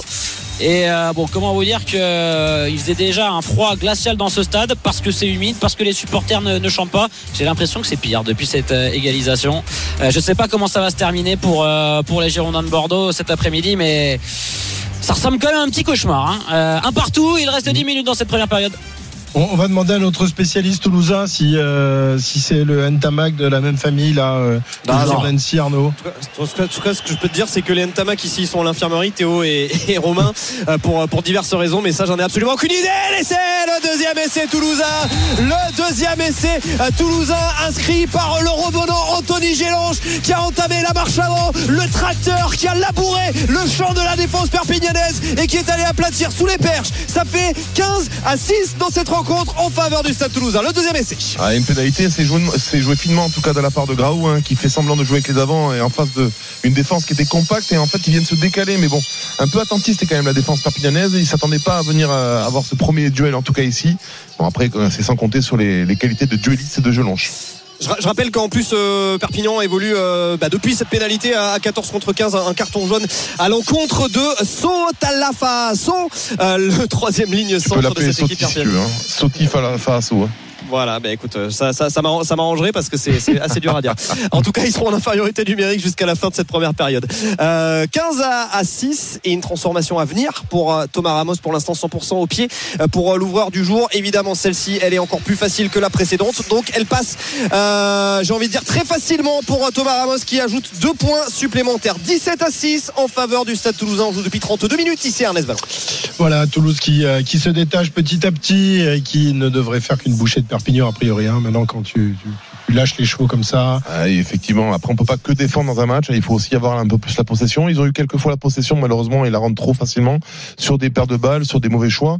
Et c'est vrai que ça vient récompenser en tout cas la possession et l'occupation toulousaine. Donc c'est vrai que la sortie de Farasso va pas les arranger. Alors, il faut dire que les, les- les Catalans ont changé de, du, du quasiment de, du tout au tout hein, après leur, leur victoire la semaine dernière face à, face à Toulon. Il y a eu un, un nombre de changements incroyables. Est-ce à dire, euh, Arnaud, qu'ils euh, se préparent déjà pour le match d'après, qu'ils viennent un peu ici à, à Toulouse sans gros espoir de, de, d'y briller, de ramener des points? Bah, je pense que euh, ça m'étonnerait que Franck Azema euh, ait préparé la, la rencontre euh, en se disant euh, euh, qu'il allait venir ici pour pour perdre. Et d'ailleurs, euh, les, Toulousains, perdre, mais euh, tu les peux faire Toulousains, en tout cas, au quoi. moins.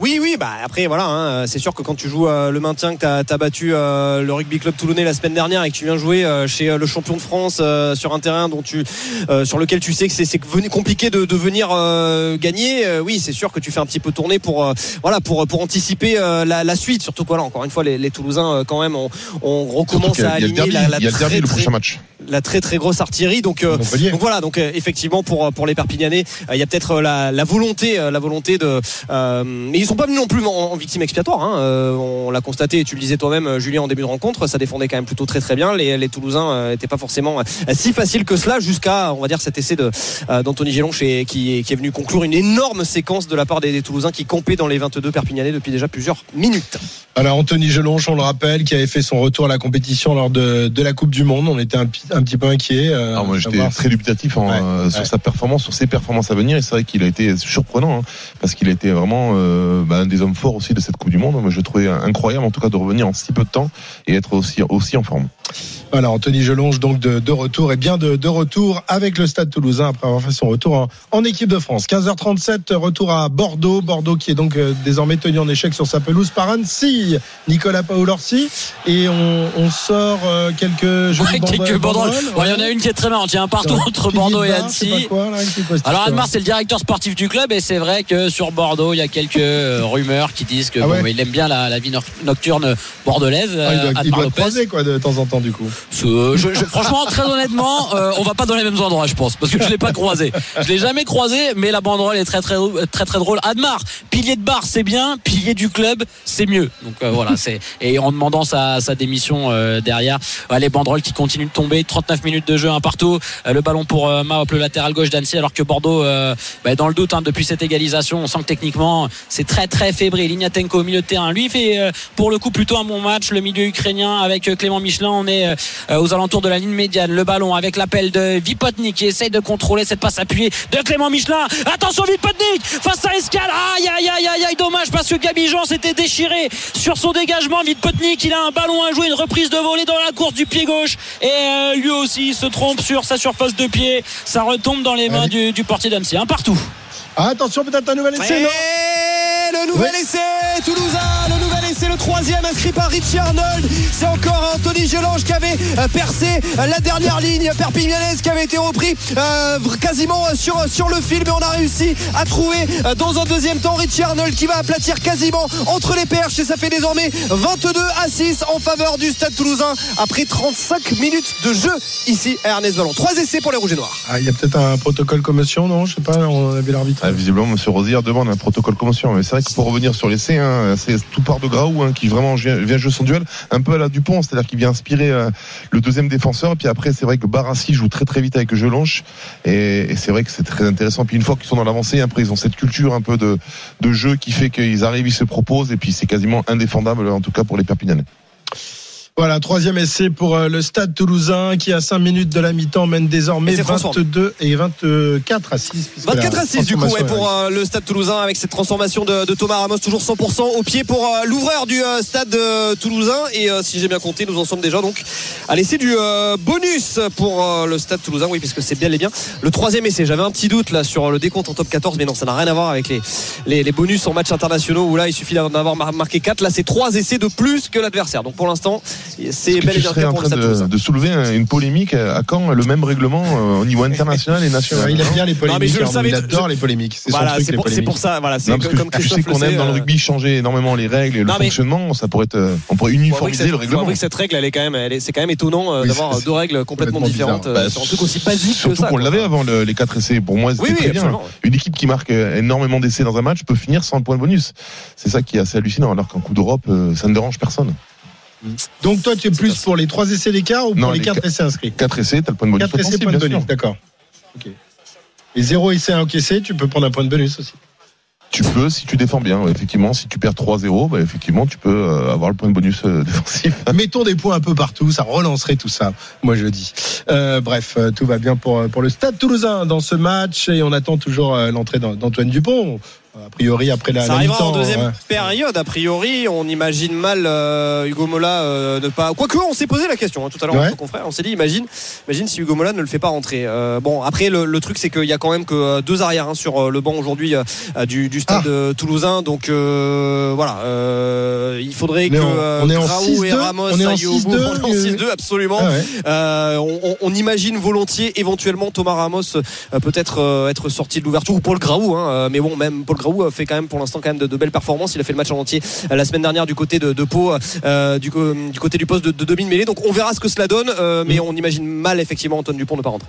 Euh, cette nouvelle mode hein, de mettre beaucoup plus d'avant que de trois quarts sur le, le banc qu'on a vu pendant la Coupe du Monde et juste avant aussi avec avec les, les Sud-Africains. Est-ce que ça peut devenir euh, la, la règle, euh, Julien euh, Bon, la règle, je sais pas, mais en tout cas, encore aujourd'hui. Tout dépend de la polyvalence des, des joueurs. C'est vrai quand on a la chance d'avoir des joueurs qui, qui peuvent jouer plusieurs postes, euh, notamment à Toulouse, ça se développe, hein, ça s'entraîne, ça se recrute, et c'est vrai que ça permet d'avoir, euh, notamment sur des matchs comme ça où on va pouvoir insister devant, avoir un, un banc devant qui est beaucoup plus dense.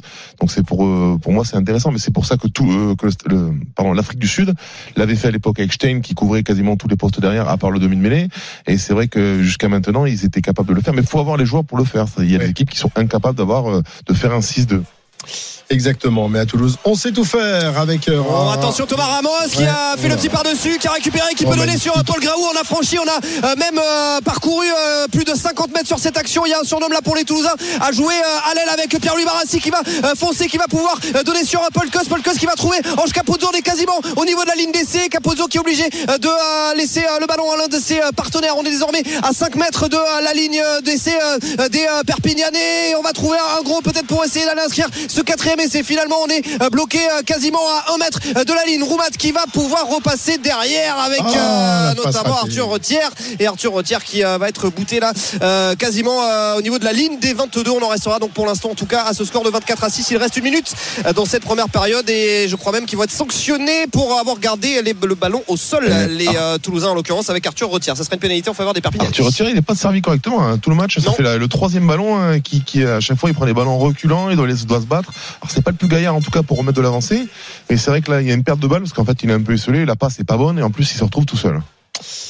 On en reste donc à ce score de 24 à 6, mais une nouvelle Ah. fois. le- touche la- pas la- trouvé par les Perpignanais touche pas trouvé par les Perpignanais. C'est Anthony Gélonge qui était à la réception sur sa ligne euh, des 22 ans je dis Anthony Gélonge qui euh, peut trouver Melvin Jaminet qui euh, slalom dans la défense perpignanaise qui peut trouver Thomas Ramos. On était quasiment au niveau des 22 dans le camp toulousain. Cette fois-ci on est sur la ligne des 40 euh, dans le camp perpignanais. C'est bien joué là entre Graou et Paul Cos on a pu trouver Pierre-Louis Barassi qui lui aussi va slalomer qui va une nouvelle fois trouver Ange Capozzo. Il y a vraiment des trous dans la défense perpignanaise de ce euh, côté euh, là. Et c'est Graou qui a la balle qui est obligé de repasser par le sol. On va essayer de le sortir. Ce ballon on est quasiment euh, sur la ligne. Et est-ce qu'on va pas réussir à aller l'aplatir cette fois-ci non. Euh, le ballon qui est de nouveau ressorti. Et Paul Cos qui va aplatir et inscrire le quatrième essai en faveur du Stade Toulousain. 39 minutes et 50 secondes de jeu.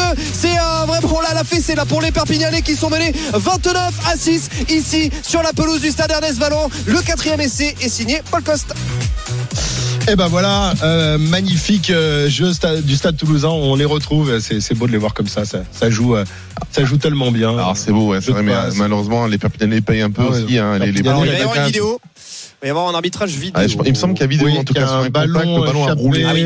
Ouais. oui mais je oui mais je pense pas à Non, avis, il, regarde il sort derrière. Il sort par derrière. Donc, Ouais. euh, je vois pas le problème là Ouais, Monsieur Rosière se régale, il devrait, il devrait l'accepter. euh, Cet Bah oui. en, Non, en, tout en cas, tout cas, ouais, c'est vrai ouais. que les, les, les Perpignanais payent un peu, en tout cas, l'effort en tout cas du début de match, mais c'est vrai que maintenant ils commencent à perdre. Oh, le but qui fait du bien Parce que on est juste avant la mi-temps dans le temps additionnel. Et c'est Yann Bipotnik une nouvelle fois qui est trouvé dans la profondeur. Très belle passe pour le coup. Bipotnik qui part à la limite du hors-jeu. Il contrôle du pied droit et l'enchaînement d'un attaquant de, de classe. C'est vrai qu'on nous dit que ce joueur il est en manque de confiance Mais tous les retours qu'on a c'est que dans la surface de réparation Il est super adroit et sa frappe croisée vient tromper le, le gardien d'Annecy. 2 buts 1 pour les Girondins. Et on dit souvent que c'est le moment parfait pour marquer juste avant la mi-temps. Celui-là, en plus, vu le contexte, avec un public qui se tait toujours et qui ne célèbre pas, il va faire beaucoup de bien au Bordelais avant de le, le retour au vestiaire. 2 buts 1. Eh ben oui, il est beau. Il est beau ce, ce but euh, bordelais. Et ils font, ils font leur match quand même. Les Bordelais cet après-midi, faut, faut pas le, les, les- les sanctions. Enfin, C'est pas brillant. Ouais, c'est pas brillant, mais c'est efficace bon. en tout cas. Il se rassure, on va dire. Allez, 2-1 donc pour euh, Bordeaux. Il reste quelques secondes à jouer dans le temps additionnel de ce match. Est-ce que l'arbitre a validé, enfin le, le TMO a validé euh, le quatrième essai toulousain C'est validé à Arnaud l'instant, Christophe. Validé à l'instant. Donc ce, ce score de 29 à 6, on voulait s'assurer. hein. Je pense que euh, à un, à un moment, un ballon qui était passé euh, sous euh, l'aisselle d'un des joueurs toulousains n'est pas été envoyé en avant. Ça n'était a priori pas le cas puisque Monsieur Jérémy Rosier a accepté de valider finalement au bout de 4 ou 5 fois le visionnage de l'action cet essai qui est le quatrième et ça fait donc 29 à 6. Transformation à venir pour Thomas Ramos qui pour l'instant est parfait au pied, euh, qui est euh, voilà sur euh, la ligne euh, des euh, 22 quasiment à 15 mètres de la touche à gauche quand on regarde les euh, perches euh, perpignanaises. Ça devrait le faire pour euh, Thomas Ramos. Enfin, je dis ça devrait le faire. Voilà, en tout cas, c'est dans ses cordes euh, pour euh, le euh, buteur euh, toulousain qui euh, est euh, plutôt euh, fiable, on va dire, même s'il ne l'a pas toujours été euh, récemment. Si tu vois ce que je veux dire, en tout cas, pour euh, ce qui est de cette transformation, Thomas Ramos, ça passe et ça fait 31 à 6 à la mi-temps pour le Stade Toulousain. Match à sens unique pour l'instant. Voilà, et l'essai signé Paul Coste, Coste, fils euh, euh, d'Arnaud Coste, là aussi ancien grand joueur du, du 15 de France. Euh, Paul Coste qui est également international U20 en équipe de, de France. hein. C'est un autre fils d'eux. hein. Moi, j'aimerais noter. Il y en a la- pas qui est de fils d'eux, à Ouais, Toulouse, hein. noter la performance de- de- d'Alexandre Roumat, hein, parce qu'on l'a vu sur les scènes. Donc, n'importe quel joueur à un mètre de la ligne récupérer un ballon comme ça, il aurait pu, il aurait pu essayer. Non, non, la lucidité du joueur, hein, ça montre aussi. son- on le voit hein, en touche, il est impérial. On le voit sur les départs de, en mêlée, il est très bon. Il arrive à faire la différence. Et c'est vrai que c'est un joueur qui compte beaucoup, qui, qui apporte beaucoup, en tout cas au Stade Toulousain depuis le début de saison. Et quand on voit des joueurs qui sont économisés comme Aldrit, euh, pourquoi pas des joueurs comme ça? Ce serait peut-être les, les futurs troisième de centre, en tout cas de l'équipe de France. Nous verrons bien. Euh, il reste encore un peu de temps à jouer à Bordeaux ou c'est sifflé, euh, Nico? C'est pas encore la mi-temps, mais il y aura un dernier coup franc pour Annecy, 2 buts 1 pour les Géants de Bordeaux, et après on va, on va, on va repartir au vestiaire. Bon, eh ben, on te, te rappelle s'il se passe quelque chose euh, d'ici la, la fin de ce match, mais ça ne devrait pas euh, tarder à siffler puisqu'on est 2 minutes 30 au-delà du temps réglementaire et qu'il y avait 2 minutes de temps additionnel. Il est 15h48, vous êtes sur RMC, l'intégral sport revient dans un instant. Euh, pour la suite de ces deux rencontres, on va également s'intéresser au match du Paris Saint-Germain qui se déplace à Reims cet après-midi. Reims, l'une des belles équipes de ce début de, de saison, peut-elle faire tomber le PSG La réponse avec Arnaud Valadon dans quelques instants sur RMC. RMC Intégral Sport. Christophe Cessieux. 15h50 sur AMC, euh, c'est donc la, la mi-temps sur euh, les deux lives qui nous intéressent. Je vous rappelle que euh, Toulouse mène largement euh, face euh, à Perpignan. J'ai plus le score, mais il y a 4 essais à 0. 31 à 6. 31 à 6. Merci Monsieur Brugnot, vous êtes parfait dans votre rôle d'assistant euh, et de consultant assistant. Enfin bref, vous faites tout- tous les rôles.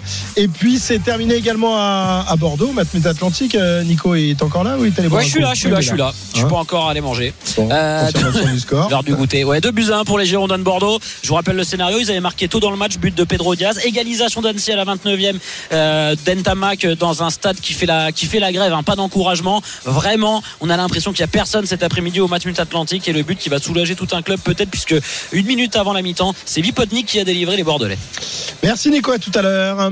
15h51, à partir de 17h, vous suivrez euh, le match de Ligue 1 qui va opposer le Stade de Reims au Paris Saint-Germain. Ça se passe au Stade Auguste Delaune évidemment, euh, qui va faire le plein cet après-midi pour la réception du PSG.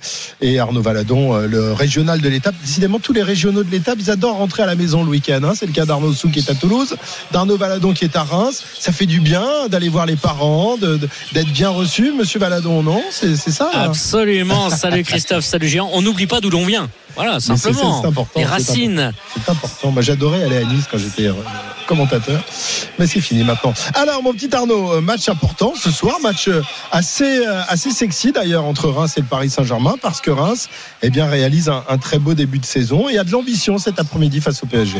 Ils sont quatrième de Ligue 1, les, les Rémois, et on- ils reçoivent le Paris Saint-Germain, deuxième, et qui peut profiter du match nul de l'OGC Nice pour prendre la tête de la Ligue 1, alors qu'on va entamer une trêve internationale. Ça serait un signal, eh bien, c'est euh, fort envoyé par euh, les joueurs du euh, Paris Saint-Germain, les Parisiens qui se sont inclinés en Ligue des Champions cette semaine à Milan, 2 buts à 1, et les Rémois, eh bien, quatrième. L'effet Will Steele, voilà, cet entraîneur belge qui continue, eh bien, de, susciter, de provoquer une ferveur ici à Reims. D'ailleurs, le COP, la tribune Robert Jonquet est déjà pleine à une heure du coup d'envoi, ce qui était le cas d'ailleurs contre Monaco, l'autre match de gala Rémois avaient perdu euh, 3 buts à 1.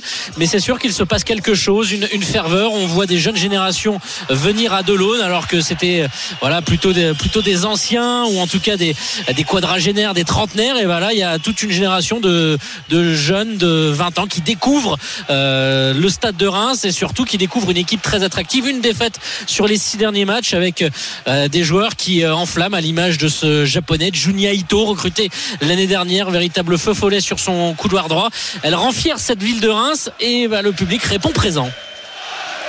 Et voilà, il y aura donc euh, tout à l'heure un, un match quasiment à guichet fermé, à moins que ce À soit guichet déjà- fermé, guichet fermé, ouais, plus de officialisé. 21 000, per- 21 000 personnes. Euh, donc évidemment, on adore toujours voir venir et voir jouer le, le Paris Saint-Germain. Hum, Paris qui euh, euh, bah, a un peu la gueule de bois après sa défaite cette semaine en Ligue des Champions euh, face à face à Milan.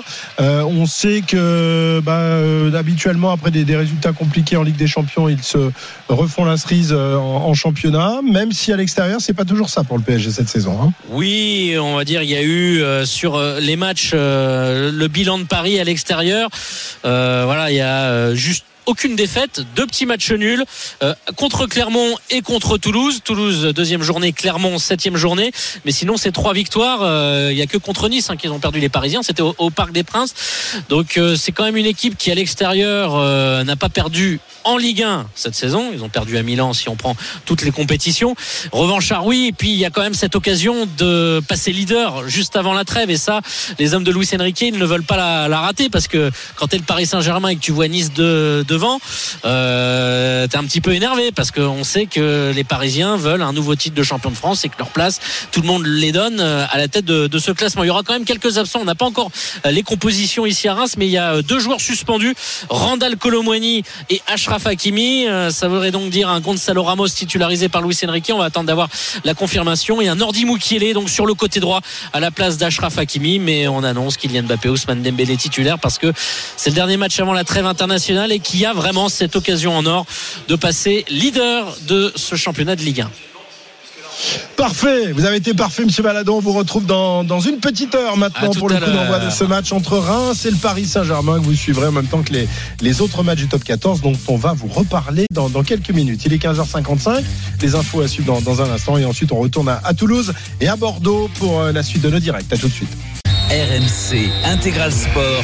Christophe Cessieux. Et un essai de plus, Arnaud Souk, il n'a pas fallu attendre bien longtemps avec la reprise, de, la reprise de- du genre deuxième mi-temps. Nouvel essai Toulouse. Effectivement, 43 minutes de jeu ici au stade Ernest Vallon. L'essai inscrit Ouais. par Melvin Jaminet sous euh, les perches. C'est un essai euh, casquette, pourrait-on dire, puisque euh, McIntyre, le, le Perpignanais, euh, qui on va le revoir là sur, euh, sur les images, en fait, s'est fait plaquer en tentant euh, de dégager euh, le euh, ballon et il n'en fallait pas plus à Melvin Jaminet pour euh, récupérer euh, l'ovale qui traînait par terre et aller euh, le- l'aplatir sous les poteaux, transformé à l'instant par euh, Thomas Ramos. Si j'ai bien compté, 31 plus 7, ça fait 38. 38 à 6 ballon, en ouais. faveur du Stade Toulousain, 43 minutes de jeu. Ouais, c'est dommage hein, parce que c'est vrai que Faso hein, qui a fait bah, qui est re- re- revenu sur le terrain en tout cas c'est une grosse défense arrache le ballon en tout cas donne le ballon à McIntyre McIntyre qui bah, qui met en avant l'état d'esprit toulousain c'est-à-dire que voilà on vient de perdre la balle on lâche rien et c'est à l'image de, de Paul Coste hein, qui, est, qui est venu euh, agresser McIntyre perdre de balle et immédiatement quand on est à 5 mètres de la ligne bah voilà c'est c'est un essai casquette comme tu l'as dit mais un essai facile qui met en avant l'état d'esprit toulousain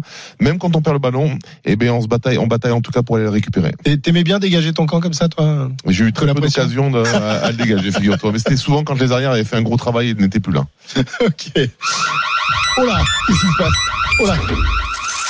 Qu'est-ce que c'est ça Ah, mais oui, c'est le moment de vous inscrire pour ouvrir le coffre RMC. Si vous voulez tenter de gagner 60 000 euros, soit un lingot d'or grâce au coffre RMC, c'est le moment de jouer et d'envoyer le mot coffre C-O-F-F-R-E E par SMS au 732-16.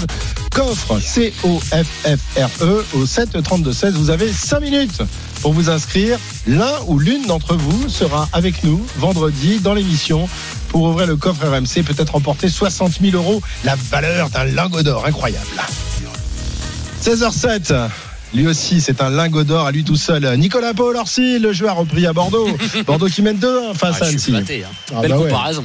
Ou un Louis d'or. Ah, attends, attends, attends, attends, attends, attends, attends. Il y a Toto, il y a Toto qui est là, sur le bord de la touche, Arnaud. Il y a Toto qui a enlevé la chasuble et euh, Toto qui euh, a montré euh, son numéro 21, Antoine Dupont, effectivement, qui va faire son entrée dans quelques secondes sur la pelouse. On va voir en, lieu et place de qui Très certainement Paul Graou, peut-être Thomas Ramos. Et en attendant, l'essai de, j'allais dire de l'espoir, faut peut-être pas pousser, mais en tout cas, l'essai Perpignani signé Ignacio Ruiz qui vient réduire un petit peu l'écart et remonter les Perpignanais à 11, 38 à 11 en faveur du Stade Toulousain. Et donc Antoine Dupont qui va faire son entrée. Les dernières consignes données par le manager euh, toulousain Hugo Mola. Une petite gorgée d'eau et puis c'est parti pour Antoine Dupont. Et encore une fois, hein, sur un lancement en touche, hein, enfin un lancement propre avec euh, Faasso, encore une fois lui hein, qui avance, qui fait avancer son équipe, et puis après des, des joueurs dans la circulation qui amènent des, des opportunités, qui arrivent lancer. Et la défense toulousaine, même si c'est Toulouse, à partir du moment où on recule, on est, on est en, en infériorité numérique et on subit les chocs. Et c'est vrai que c'est Ruiz, il me semble, qui, qui inscrit cet essai. C'est.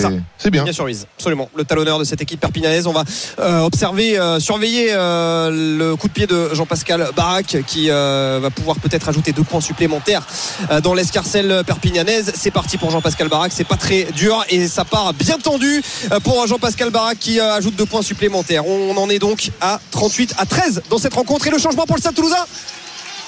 Je vous laisse écouter l'ovation. La sortie de Thomas Ramos.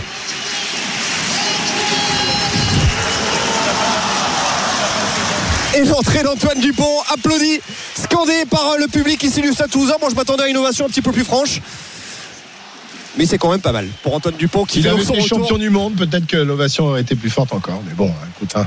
En tout cas, c'est quand même la star du rugby français qui vient de faire son entrée sur la pelouse. hein. Oui, voilà, et même l'une des stars du rugby mondial, Antoine Dupont, euh, qui euh, donc euh, remplace Thomas Ramos dans, dans cette rencontre. L'occasion quand même de, de vous dire que Thomas Ramos a inscrit 13 points au pied aujourd'hui, un, un 100% pour euh, l'ouvreur euh, toulousain. Et on va donc euh, voir comment va se réorganiser euh, euh, le jeu euh, côté euh, toulousain. A priori, euh, Antoine Dupont qui va donc passer euh, à l'ouverture, euh, puisque euh, Paul Graou est resté sur euh, la pelouse et euh, va donc rester à son poste de demi de mêlée. Le premier ballon, justement, euh, touché par euh, Antoine Dupont, euh, qui a pu euh, trouver l'un de ses troisième lignes. François Cros, en l'occurrence. On va avancer avec euh, cette fois-ci Roumat. Roumat qui est euh, quasiment sur la ligne des 22. On va repasser un petit peu en arrière avec notamment Paul Coste. On est quasiment au niveau de la ligne de touche. Cette fois-ci, on n'avance pas d'un mètre côté du stade toulousain. On essaie de fixer la défense perpignanaise. On essaie d'aller percuter comme ça a été le cas il y a quelques instants avec Richie Arnold. Mais les Perpignanais qui se, les euh, Toulousains pardon, qui sont pénalisés. Donc on en reste à 47 minutes de jeu à ce score de 38 à 13 en faveur du stade toulousain. Oui. Ah oui, j'avais pas, j'avais pas suivi ce que tu disais, Arnaud. C'est qu'il est, il est, il est pas en demi de mêlée là, Antoine Dupont. Il est en. Non, non, mais il a remplacé euh, Thomas Ramos. euh, Ouais, en tout ça. cas, Thomas Ramos qui était placé à l'ouverture aujourd'hui, euh, ce qui fait que a priori, bah, c'est ce que je vous expliquais un petit peu plus tôt dans le match aussi. hein, euh, c'était, c'était assez pressenti que ça allait se passer euh, comme ça. Voilà, il n'y avait pas non plus de, de raison immense de, de sortir Paul Graou de ce poste de demi surtout mêlée en tout cas aujourd'hui. Excuse-moi, je te coupe, mais il me semble que Ramos, en tout cas, se plaint du mollet gauche, en tout cas. Alors ça, c'est possible. Je dois t'avouer que je ne l'ai pas sous les yeux, donc euh, Ah, c'est surtout par prévention, puis en même temps. Alors là, qu'est-ce qu'on va faire? On va mettre, euh, on va mettre Toto à l'arrière? Non, c'est pas possible. Non. Non, non, non, on va non, mettre non, Toto. il Non, y a Toto- jamais à rien. Non, mais attends, Antoine Dupont, il est un excellent 10. hein. Il est, il le meilleur 9 au monde, on est d'accord, mais il est un excellent 10 également. Ouais, ouais. Il a la, la sortie, juste un, un petit mot là-dessus euh, de euh, du grand copain euh, d'Antoine Dupont, euh, Anthony Gélonge, qui est remplacé par euh, Rainer Elstadt euh, sur euh, la pelouse et en troisième ligne donc pour cette équipe du Stade Toulouse. Ouais. Euh, ok, c'est qui le, le, le 10 de, de donc Tamac, Ramos, et il y en a d'autres qui peuvent jouer en 10 à Toulouse. Là, Germain, le- jeune Germain, Germain, ouais. qui, qui a excellé en tout cas ces derniers temps, donc c'est possible qu'il puisse évoluer. ouais. D'accord. Bon, on va voir, on va suivre euh, évidemment la, la, la blessure peut-être possible de euh, de Thomas Ramos, l'arrière du, du 15 de France qui jouait aujourd'hui au poste de demi-ouverture dans ses rangs euh, toulousains. Attention parce que les, les Perpignanais euh, sont revigorés quand même, euh, Arnaud, depuis quelques minutes. Hein. Alors ils sont quand même menés euh, 38 à 13. hein. Ouais, il y a, il y a ouais, 25 donc ça- points à, à remonter. J'étais en train de, de refaire le, le décompte des euh, essais. 5 essais en faveur du Stade Toulousain, 1 pour euh, les euh, joueurs de euh, Perpignan. Je regardais aussi la, la question du bonus offensif. Évidemment, côté Toulousain, il faut garder 3 essais d'avance. Cela signifie qu'il ne faut pas en encaisser encore plus d'un pour continuer à, à espérer ramener ce bonus. Mais c'est vrai que les Perpignanais, oui, ils sont revigorés et ils vont y aller une deuxième fois à l'essai avec cet essai en bout de ligne signé Jacobus Van Tonder qui a été trouvé et qui peut aller aplatir défense un petit peu apathique là de la part des Toulousains qui ont été fixés de l'autre côté à l'opposé du terrain les Perpignanais qui ont pu euh, mettre en place leur, leur séquence et trouver donc euh, Van Tonder qui allait aplatir et réduire euh, la marque 38 à 18 dans euh, cette rencontre. Plus que 20 points d'avance pour euh, les Toulousains, mais toujours le bonus offensif, en tout cas virtuellement. Il y avait une banderole euh, rigolote des, des Catalans. Sur un malentendu, avait-il inscrit Ça peut passer. Bon, il faudrait un gros malentendu. Ça me rappelle quelque chose, ça. Ouais, c'est- ouais, ouais. En tout cas, euh, beau réveil euh, catalan. Peut-être les Toulousains sont euh, Effectivement, je pense endormis. je pense qu'effectivement la défense a- après l'essai de Jamini a été un, un peu apathique en tout cas de la part des Toulousains, mais bon, en termes d'état d'esprit, c'est pas top, mais par contre pour le public, ça va être très agréable comme match. Ju- ju- Juste pour expliquer l'histoire du malentendu, c'est euh, la banderole hein, des, des supporters des, des Indians, euh, notamment, euh, qui a été brandie il y a quelques kilomètres d'ici, avant-hier, pour l'immense victoire. Ah oui, Toulouse ah, d'accord, j'avais pas compris, c'est pour ça que je te disais que ça Ouais, me rappelait quelque chose. Ouais. Face à, à Liverpool, ils avaient brandi cette banderole dans les travées du, du stadium municipal en disant sur un malentendu ça peut passer. Eh ben, sur un malentendu, ils ont gagné 3 buts à 2 et créé euh, peut-être le plus gros exploit de l'histoire du club, même si tout le monde évidemment. Oh. Ah, je croyais que t'allais dire de- euh, du, rug- du, du football français, le plus grand non, exploit non, bah non, mais de l'histoire du club, tu sais, quand on a Ah, pour me simple européen d'avoir Ah, bah, sorti le Naples de Maradona. euh, Bah oui, mais moi- quand même moi- moi, c'était ça, le plus grand 1986. exploit. Oui, mais toi, oui, mais toi, t'es né dans les années le- 40. au 19e siècle. Christophe, La télé est en noir et blanc, oui. C'est pour ça. La radio est en noir et blanc. C'était la TSF, on l'appelait Ça existait, la radio. La TSF, mon attention avec Roumat qui a trouvé Movaca, Movaca qui va aller l'inscrire l'essai. Là aussi, il un petit peu euh, passivité, on va dire, de la défense perpignanaise. Roumat qui a récupéré une longue chandelle et qui a pu trouver euh, Movaca. Le retour intérieur et donc l'essai inscrit par Movaca, le sixième de la part du talonneur et du euh, capitaine de cette équipe du Stade Toulousain. C'est Rugby Champagne cet après-midi et ça fait désormais 43 à 18 en faveur du Stade Toulousain. 43-18 ou 43-20, Ah, même je sais pas. Je sais plus. Je sais plus si ça a été transformé l'essai euh, perpignanais. Et 43 mais même s'il y a une erreur 43. des, Perpignanais, mais encore quelle justesse en tout cas de- d'Olivier Roumat, hein, la, la- la bonne passe juste au bon moment. Alors c'est sûr qu'il y a toujours des soutiens. donc Alexandre, hein. Alexandre, c'est son papa. Olivier C'est aussi à mon euh, époque, ça, c'était un peu au moins 19e habile. siècle. Je retour du pic, ok, très bien. Ok, bon, euh, ça, ça va se calmer là? On peut aller voir euh, Paul Orsi ou non? Parce que là, on l'oublie. euh, notre Je sais pas si Nico, je autorise. Bon, allez, on va voir Nico. C'est plus Ah, te intéressant. force pas, mon Christophe. hein, Mais non, mais moi, si, mais bien sûr, il vient te voir. Non, mais c'est pas en plus, c'est pas brillant. ce qui se C'est bien, bon, c'est bien Bordeaux, il y a du monde en plus, il y a de l'ambiance. Ouais, on se régale, on se régale là cet après-midi. Non, mais en, en tout cas, les Bordelais sont un peu plus euh, offensifs euh, dans ce qu'ils proposent au niveau du contenu. Je vous rappelle qu'ils mènent de buts à 1, qu'on joue la 54e minute, que Vipotnik a marqué un but qui a fait beaucoup de bien au, au club. hein. Juste avant le retour au, au vestiaire, son deuxième but de la saison seulement, Euh, une passe décisive et un but pour lui. C'est-à-dire qu'en un match, il a fait mieux que lors des, des 13 premières journées de, de Ligue 2, le buteur slovène des, des Girondins. Et il y a une nouvelle fois des, franchement, des banderoles très drôles. On, on parlait de celle des, des Indians à, à Toulouse avec le portrait de Jean-Claude Duss et, et le sur un malentendu, ça peut passer. Là, les, les ultras bordelais, alors c'est, c'est, c'est du chambrage hein, envers leurs dirigeants. Il y a marqué le Light, The Base ou le FCGB. The Light et The Base, ce sont des boîtes de nuit en fait à Bordeaux. Et ils ont mis. C'est encore choisir- toujours pour le, le voilà, pour Lopez, ils ont dit choisissez votre club, les gars. Ah, c'est très marrant. Mais euh, Ah, ils sont bons. ouais, ouais, ouais, ils sont très bons. Euh, attention à ce ballon à l'intérieur pour euh, Vipotnik. On à 40 mètres des buts. Oh, euh, L'approximation technique de Vipotnik et ça va donner un très bon contre à Annecy avec Ntamak bien coupé là. Cette offensive par Jacques Ecomier qui est pourtant en difficulté sur cette partie, mais qui a fait une belle intervention défensive. 2 buts à 1 pour les Girondins de Bordeaux. euh, 55 minutes de jeu. Merci Nico. À tout à l'heure. Il est 16h15. Vous êtes sur RMC. 2 buts à 1 donc pour Bordeaux face à Annecy. Et 43-20. Euh, C'est les scores en faveur du, Stade Toulousain face à Perpignan. Arnaud Souk et tous les tous les internationaux ou quasiment sont sortis, sauf Antoine Dupont qui qui a fait son entrée tout à l'heure, mais on a vu sortir euh, euh, Gelonge, Capozzo, euh, Ramos. Enfin, Capozzo, je suis pas sûr. Capozzo, il y a toujours Ah, il hein. Il vient de, de se louper en tout cas sur une réception de coup d'envoi. Alors j'étais en train de regarder, euh, de, de refaire le compte des, des essais euh, sur ma feuille. C'est un petit peu, euh, voilà, c'est 6 à 2. c'est horrible. 6 à 2, c'est euh, tellement T'as petit pas, que t'as pas un petit écran, tu sais, il y a marqué 6 E ou 2 Non, mais E, non, tu sais, alors, pas ça, toi j'ai- pas beaucoup d'affection. pas comme tu peux le savoir, pour le Stade Toulousain, mais j'ai pas beaucoup d'affection pour la tribune de presse du Stade Toulousain. Voilà, Ah je oui, le dis c'est pas vrai. trop, trop- je dis pas Ballon, c'est quelque chose. Ah bah, tu vas être bien reçu maintenant. C'était la, c'était la même à l'époque hein, pour moi, hein, tu Alors, vois. Donc, il y a euh, une 19e salle de presse absolument exceptionnelle Ouais. puisqu'elle est, elle est- elle est assez récente. La salle de presse est faire vraiment tourner très, le très bien. téléphone. Mais, euh, mais en revanche, en revanche, non, non, la, la tribune de presse, c'est assez serré. Là. On est un petit peu les, les uns sur les autres. Heureusement que euh, Julien est pas à mes côtés parce que sinon, il aurait pas de chaise pour. euh, Tu veux dire que. Julien est trop costaud? Mais si j'étais là, C'est il pas t'aurait installé un c'est qu'il y a banc, déjà banc beaucoup de costauds. Il y a déjà beaucoup de costauds dans la tribune de presse, donc euh, donc voilà. C'est vrai que là, ça, ça, ferait un petit peu serré. Bref, euh, 43-20 en faveur du euh, Stade Toulousain face euh, à, Perpignan. Euh, les essais pour les Toulousains signés Capozzo, Gelonche.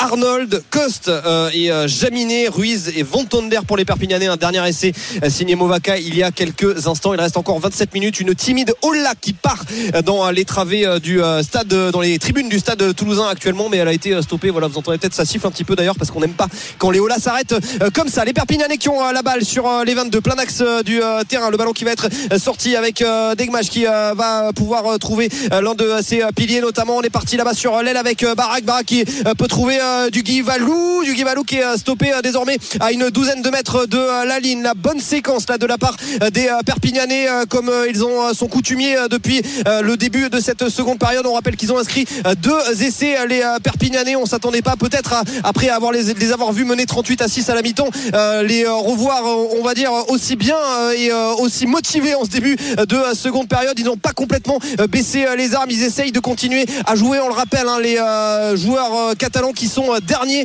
euh, du euh, championnat. Ah, le troisième, le troisième Bordelais Vipotnik qui est en train de faire un match énorme. Et celui-là il est très bon. Alors tout à l'heure c'était un vrai geste de buteur avec un enchaînement. Contrôle frappe dans la surface croisée proche du gardien. Là il est en dehors de la surface. Il se resitue avec des, petits appuis- des petits appuis arrière. Et il va frapper à ras du poteau avec son pied gauche. Très propre Vipotnik qui inscrit son troisième but de la saison. Bordeaux mène 3 buts à 1 alors qu'on approche de l'heure de jeu Et ben voilà, une belle après-midi. Ça, ça, ça encourage là, c'est content à Bordeaux, toujours pas. Non, pas trop. Pas trop, pas trop. Euh, On reste un peu sur la dynamique du début de match. Euh, bah, on fait la grève, on fait la grève, Christophe, c'est comme ça. Ils s'y tiennent. Ok, bah 3-1, là, ça, l'affaire semble quand même entendue pour, euh, pour les Bordelais qui vont mettre euh, fin, si évidemment ils, ils conservent cet avantage, à une longue, euh, longue série de 7 défaites. matchs hein. sans, victoire. ouais. Ouais, Pas forcément des défaites parce qu'ils avaient fait des matchs Mhm. nuls encore, euh, encore il y a deux semaines contre Rodez. Mais, euh, mais ouais, ça fait 7 matchs qu'ils n'ont pas gagné. Bon, eh ben, écoute, euh, c'est bien parti pour une victoire en tout cas cet après-midi au Matmut Atlantique. Euh, On entend, c'est quoi C'est le speaker qui hurle comme ça ou c'est le, le- Ouais, il a de la voix, hein, celui-là. hein. Ah bah il faut qu'il ait de la voix parce qu'il Eric est- Dagrand. Ouais, ouais, belle, belle grosse voix. À tout à l'heure, Nico. 3 buts à 1 pour euh, les Girondins de Bordeaux. Arnaud Souk, toujours un large avantage pour euh, Toulouse euh, avec 43. de nouvelles entrées. 43-20 de nouvelles entrées effectivement euh, sur euh, la pelouse en faveur du euh, stade de toulousain Boubila Cyril Bay euh, l'un des mondialistes qui va faire son euh, retour. Et Owen Franks c'est euh, du changement en première ligne du côté du stade de toulousain. On va attendre évidemment la sortie des joueurs. Juste un, petit mot pour vous dire qu'il y a eu un petit slalom là tenté par Antoine Dupont qui s'est saisi du ballon sur la ligne médiane et qui a essayé d'enflammer un petit peu la piste, j'ai envie de dire le dance floor cet après-midi, le terrain du stade Ernest Blanc mais qui a été stoppé à l'entrée des euh, 22. On a notamment la sortie de Peato euh, Movaca, la sortie de Richie Arnold et la sortie de Dorian Aldeguerri. Une mêlée à venir euh, pour euh, je crois une introduction catalane si je ne dis pas de, de bêtises. Toujours 43-20, ce score à 24 minutes de la fin de la rencontre. Et pour l'instant, les Toulousains qui sont dans les clous du bonus offensif. Mais excuse-moi, est-ce que Owen Franks il était joker, joker Coupe du Monde, mais est-ce qu'il va rester du coup? Tu sais ou pas? Parce que c'est quand même un joueur, un drôle de joueur quand même qu'on a la chance d'avoir. Alors je crois pas, je crois pas. Hein. C'est dommage. Je- je- il- un- normalement, il ne reste pas. Il n'est pas, il est pas supposé euh, rester, euh, Owen Franks. Euh, donc, euh, donc voilà. Ta réponse. C'est peut-être leur meilleur, leur meilleur droite au Stade Toulousain. Mais Qu'est-ce que je te dise? Non mais je te remercie, c'était un peu personnel. là, Désolé. Le prochain coup, je t'envoie un texto, promis. Ah non, non, non, mais on, on, on piège pas comme ça les reporters là. Je Tu- suis désolé. Ah bah c'est vrai. Et puis alors toi en plus, Christophe, c'est vrai que toi tu. C'est pas mon genre en plus, moi. tu Toi, t'es le dernier, t'es le dernier de tous les trappeurs. Toi, là-dessus, euh, voilà, vraiment euh, la, la bienveillance incarnée. Ah, le salopard. Ah là là Bref. là. Non, non, mais pour le coup, voilà, il, il ne restera pas. Euh, je, je pense tu que je- t'avances vraiment savoir. là, tu mets ta main au coupé. Non, enfin, c'est c'est une non, info. non, non. C'est On peut dire euh, sur C'est euh, une- sur non. Ineos info Arnaud Souk ou non? Non, c'est pas une info Arnaud que je vais rendre hommage à. qui va, qui va bientôt arriver, c'est ça je, je vais rendre hommage à, Pierre Amiche qui est le producteur de cette émission et qui Ah oui, euh, c'est lui, info Pierre c'est Amiche, alors on est mal barré, Voilà, évidemment, euh, c'est bah, c'est c'est- c'est une info de Pierre Amiche qui doit être une info fiable auparavant et donc Pierre Amiche me la relaye et il me confirme qu'Owen Ne restera pas. Il repartira au pays, même si le Stade Toulousain aurait bien voulu le garder. Attention là, c'est un sprint entre Elie, entre Ange Capozzo et Louis Dupichot, et c'était une possibilité pour les Perpignanais peut-être d'aller inscrire un, nouvel essai si Dupichot avait pu se saisir de ce ballon à l'entrée des 22, mais il n'en sera rien. Donc on en restera à ce score de 43 à 20 en faveur du Stade Toulousain. 57 minutes de jeu ici, Ernest Vallon. On nous avait promis peut-être de la pluie, une possibilité de ah pluie en tout cas sur Toulouse cet après-midi. Pour l'instant, je suis en train d'observer le ciel qui est bien gris. Les oiseaux volent bien bas, mais euh, pour l'instant, toujours pas de, de bruine, même s'il euh, y en avait un tout petit peu ce matin euh, sur la belle cité toulousaine, sur la ville rose. Sur la ville rose. 16h22, à tout de suite. toujours 3 buts à 1 pour Bordeaux face à Annecy. Et donc 43 à 20 pour le Stade toulousain contre l'USAP. RMC Intégral Sport. Christophe Cessieux. 16h25, on va repartir à Toulouse avec un mauvais geste à l'encontre d'Antoine Dupont, Arnaud Souk. Décidément, Ali Veriti euh, du Guivalou qui euh, a, voilà, euh, j'allais dire affûté, non, il a rien du tout affûté, il a carrément mis son bras et son coude dans le cou et le bas du visage d'Antoine Dupont qui est parti au sol. Il était en possession du ballon, évidemment, le deuxième centre perpignanais. Donc on, revisionne depuis de longues secondes, voire depuis plusieurs minutes, l'action ici au stade Ernest Vallon. il, est, debout Antoine ou il est toujours au sol Oui, il est debout, il est ah, debout, t'inquiète pas, il est en train de, discuter, euh, notamment avec euh, l'avocat du diable quand même. Mais bon, sur l'action quand même, il est en train de changer de, ballon de main. Euh, c'est pas non plus évident. Après, je pense qu'il essaie de, se débarrasser du défenseur qui revient à l'intérieur. Il lève le coude. et puis, et puis, et puis, je voudrais juste rappeler que Antoine Dupont, même si c'est le grand Antoine Dupont, s'il se baissait, le grand par le talent, s'il se baissait pour plaquer, il n'y aurait pas ce genre de, cas de figure. Tu veux dire en face? Oui, je peux le dire en face à ça. Jusque-là, il n'y a pas de problème. Oui. Mais non, non, mais après, c'est dommage. Je pense qu'il y aura faute euh, malgré tout parce qu'il doit contrôler euh, son geste. Mais euh... il va y avoir carton. Il va y avoir carton euh, ouais, qui euh, va écoper d'un carton jaune et les Perpignanais qui, un petit peu avant l'heure de jeu, vont une nouvelle fois devoir évoluer 10 minutes en infériorité numérique. 59 minutes ici au stade Ernest Vallon et le score 43-20 pour les Toulousains et les Toulousains à 15 contre 14 pendant 10 minutes. C'est vrai qu'on peut se poser la question de savoir si voilà voilà, si euh, bon, il n'y a pas de raison a priori. Hein, c'est pas parce que c'est Antoine Dupont qu'on met euh, carton jaune, mais je suis un petit peu d'accord avec toi sur euh, sur l'analyse malgré tout.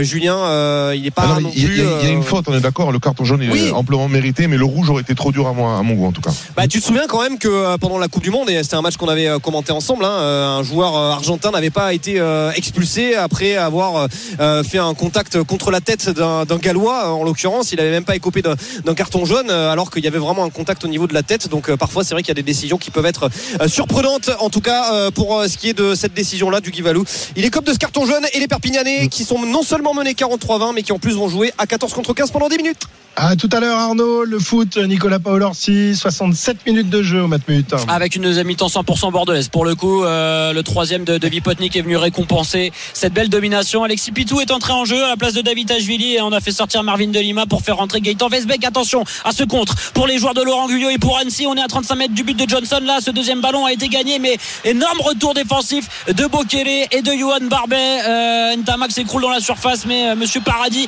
ne dit rien et Bokele va essayer de relancer propre avec Pitou. Ils arrivent à s'en sortir les Bordelais dans un petit périmètre et c'est plutôt propre. Ce que propose Bordeaux sur cette deuxième mi-temps. 3 buts à 1, il reste 23 minutes. Eh bien, à tout de suite, euh, mon cher Nicolas. Nous allons maintenant rester toujours dans le sud-ouest. On va descendre un peu plus vers les Pyrénées, au pied des Pyrénées, où on va retrouver l'ami Paul Lafitte qui nous commentera tout à l'heure le match qui nous intéressera, l'un des, quatre matchs qui nous intéresseront à partir de, 17h. La section paloise, leader, bah oui, incroyable mais vrai, leader du top 14, reçoit l'Union Bordeaux-Bègles. On est avec Paul Lafitte. Salut Paulo. Monseigneur Cessieux, Monsieur Brugnot, bonjour à toutes et à tous. Bonjour. C'est bien quand vous oui, on dit Monseigneur le samedi, oui, en novembre on dit Monseigneur. C'est pas comme, euh, comme Arnaud Souk, tu vois, qui me traîne dans la boue, toi tu m'appelles Monseigneur. Il y a quand même le, respect quand même, voilà, je, je, je, je t'en sais gré. Euh, mon petit Polo, euh, Pau, leader du top 14, co-leader évidemment après cinq journées. Euh, c'est pas arrivé très souvent. Euh, un club euh, qui n'a pas été vraiment habitué à jouer les, les premiers rôles ces, ces, dernières années, même si de temps en temps ils, ils connaissent des, des, périodes un peu sympas, mais c'est rarement dans la continuité que ça arrive. Non, hein. ouais, Christophe, ce n'est jamais arrivé tout simplement depuis que Pau est remonté en top 14. C'était à l'issue de la saison 2014 lorsque les, les Verts et Blancs avaient glané le bouclier de Brennus de Pro D2, évidemment. Et c'est vrai que cette saison de, de Coupe du Monde, hein, avec pas mal d'absences, a permis à la section paloise de, de briller. Il pourrait même être un 5 sur 5 depuis le début de la saison. Euh, ils avaient perdu à Castres à la dernière minute hein, d'un petit point et depuis il y a eu des victoires convaincantes face au Racing 92, euh, face, à, face à Lyon, euh, sur la pelouse de Perpignan et confirmation face à une équipe euh, du Stade Toulousain B. C'était dimanche dernier, match en prime time sur Canal s'il vous plaît. Une petite victoire 13 à 9 mais qui a fait le, bonheur évidemment des, des Verts et Blancs qui sont donc aujourd'hui eh bien, en tête de ce top 14. Tu le précisais, co-leader avec le Stade français et le Racing 92. Et Sébastien Piccheroni, le manager des Verts et Blancs, hein, qui façonne ce groupe depuis maintenant deux ans et demi, eh bien, euh, commence à, à, sentir que son équipe est en train de, progresser. Et je vous propose justement de, l'écouter sur cette notion de temps, Sébastien Piccheroni. Dans tout projet de construction, le temps est une dominante fondamentale et je constate que ça fait un peu plus de deux ans et demi maintenant qu'on travaille en continuité, continuité comme tu l'as dit sur un projet, continuité avec un staff, continuité avec un effectif de joueurs euh, globalement euh, très stable. Donc je crois que c'est c'est surtout aujourd'hui la continuité qui nous permet euh, sereinement de continuer de travailler. Maintenant le travail ne garantit pas les succès, le travail nous nous maintient en confiance et place à nous d'être capable de remporter d'autres matchs pour pour espérer continuer de grandir. Voilà le discours hein, de Sébastien Piqueronnet, Christophe euh, qui était dans le giron fédéral il y a quelques années, lui le manager des U20 qui avait été double euh, champion du monde. Donc il connaît la musique évidemment Sébastien Piqueronnet et un autre qui connaît bien la musique euh, à la section paloise c'est Thibaut Daubagnin euh, qui avait signé sa première licence en 1999 et qui porte les couleurs professionnelles du club béarnais depuis maintenant en 2013, sa onzième saison ici donc à la section paloise. Thibaut Daubagnin qui lui aussi est bien évidemment satisfait de ce début de saison même s'il ne veut pas brûler les étapes. Là aussi je vous propose d'écouter le On est qu'à 5 matchs, euh, on est satisfait de ce qu'on a produit jusqu'à maintenant, mais on est. J'ai envie de parler avec beaucoup d'humilité parce qu'on sait que voilà, il y a eu la Coupe du Monde, des joueurs vont revenir dans, ce championnat aussi. On sait qu'il est long, on sait qu'il est dur et, euh, on, sait d'où on vient aussi par le passé. Donc euh, on est très conscient de, tous ces éléments et, justement on veut, pouvoir continuer à, performer et à être, régulier. Donc on reste très très vigilant. Vigilant Christophe évidemment à l'heure d'affronter euh, l'Union Bordeaux-Bègle qui est aujourd'hui septième du classement général mais qui fait rentrer eh bien, pas mal d'internationaux. Sur la feuille de match aujourd'hui évidemment Maxime Lecou le retour de Mathieu Jalibert le demi d'ouverture du 15 de France. Il y aura également en titulaire Johan Moefana ou encore Louis Biel euh, Biarré la petite merveille du 15 de France à la trouvaille de Fabien Galtier. Euh, avant justement le, le, mondial en France autant dire qu'il y aura des forces vives côté UBB donc c'est un match a priori équilibré entre les deux formations. Le premier contre le septième avec des conditions Christophe qui seront déplorables euh, cet après-midi. Il tombe des trompes d'eau euh, cet après-midi hein, euh, sur la, la, pelouse du, du stadium au pied des Pyrénées, comme tu le, rare, comme tu le précisais. pleuve là-bas. Oui, c'est pour, pour, ça que c'est sévère aussi. Oui. C'est une grande première cette saison.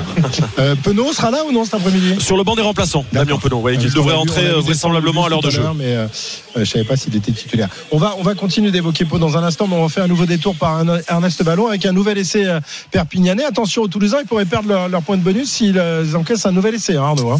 Absolument, un troisième essai en faveur des Perpignanais signé Mathieu Acebes 43 à 27 désormais en faveur du Stade Toulousain. Et attention parce que là il y a un ballon perdu cafouillé par les Toulousains qui permet aux Perpignanais de tenter une contre-attaque. Mais on a quand même eu le temps de se replacer entre temps du côté Toulousain. Mais il va percer, il va percer, il va aller l'inscrire. Degmash, l'essai Perpignanais le quatrième essai Perpignanais. Il est signé Sadek. Degmash qui vient ramener l'USAP à seulement 11 points du Stade Toulousain qu'il reste encore un quart d'heure à jouer dans cette rencontre. Tout est relancé. Non seulement le Stade Toulousain n'est plus dans les clous du bonus offensif, mais en plus euh, l'USAP revient à 43 à 32 transformations à venir euh, pour euh, les Perpignanais qui devraient a priori être très facile pour Jean-Pascal Barak. Et si ça se confirme, eh bien, ils reviendront tout simplement les Perpignanais à 9 points, 9 points seulement et, des Toulousains. Pour l'instant, ça, ça, fait 43-32. Et tout ça à 1 de moins, pardon. Hein. Ouais. Deux, deux et tout ça à 1 de moins, absolument. Oui, et, et je, si je puis me permettre de peut-être critiquer la pépite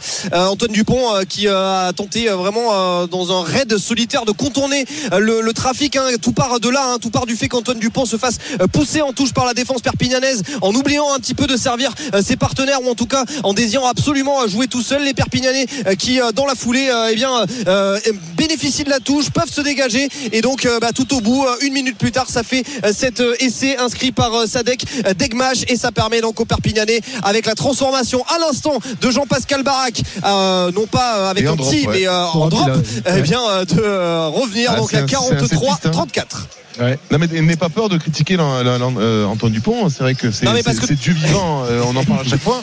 Donc d'une déjà il joue, il joue pas son poste, mais de deux il a le droit de, des fois de pas être bon. Il reste humain. Hein.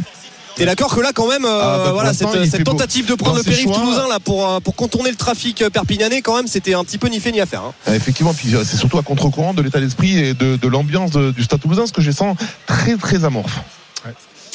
Et ben voilà, euh, plus de bonus pour l'instant pour, pour le stade toulousain et des Perpignanais qui. euh, il reste encore combien de temps en infériorité reste- numérique euh, pour Alors, les- il reste encore 3 minutes 30 en infériorité euh, numérique pour les Perpignanais et il reste 13 minutes et 30 secondes dans cette rencontre.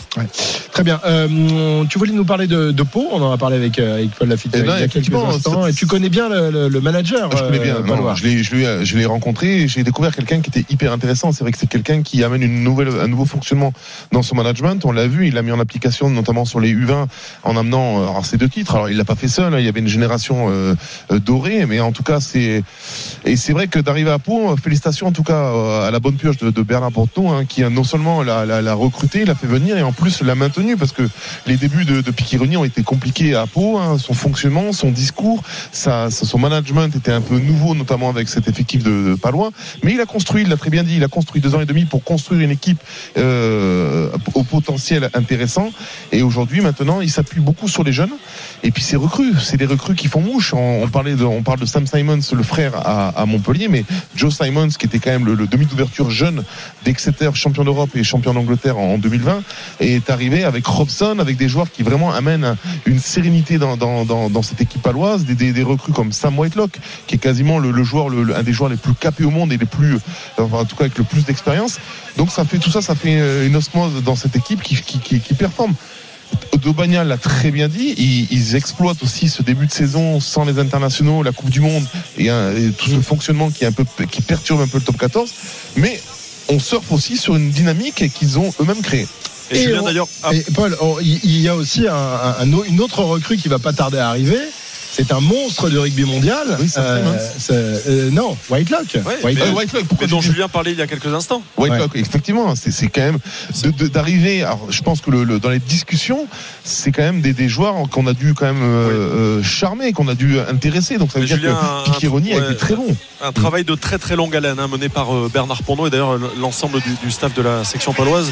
Euh, Cela a commencé il y a déjà 8 mois. Alors c'est vrai qu'à Pau euh, évolue Luc Whitelock, le frère de, de Sam Whitelock. Donc c'était un petit peu plus facile évidemment pour entrer en contact avec, euh, avec euh, ce monstre du rugby mondial. On le rappelait, le double champion du monde, encore vice-champion du monde. C'était il y a quelques semaines sur la pelouse du, du, du Stade de 143 France. sélections, je crois. 153 Ah, il en sélections. a ouais. 10 de plus. Ah, Ouais, ouais. 153 sélections pour euh, Sam Whitelock. Mais c'est vrai que là aussi, pour corroborer les, les propos de, de Julien Brugnot, euh, lorsque l'on parle de Joey Simons, euh, qui était champion d'Europe, capitaine à Exeter, euh, qui est arrivé à Pau durant l'intersaison, on a vraiment la sensation, et ce sont encore une fois les mots de, de Sébastien Piccheroni, qu'il est là déjà depuis de longues saisons, euh, tant euh, c'est devenu le, chef d'orchestre en l'espace de quelques rencontres en, top 14. C'est euh, aujourd'hui le maître à jouer de cette section paloise. Et lorsque vous rajoutez évidemment des petites pépites, on pense à Emilien Gaëton qui avait fait toute la préparation avec le, le 15 de France de, Fabien Galtier. On l'appelait l'une des deux mobilettes électriques avec Louis Biel Biarré. On pense également au jeune Atis Ogbe, champion du monde des, des U20. On peut penser que Sébastien Piccheroni est en train de,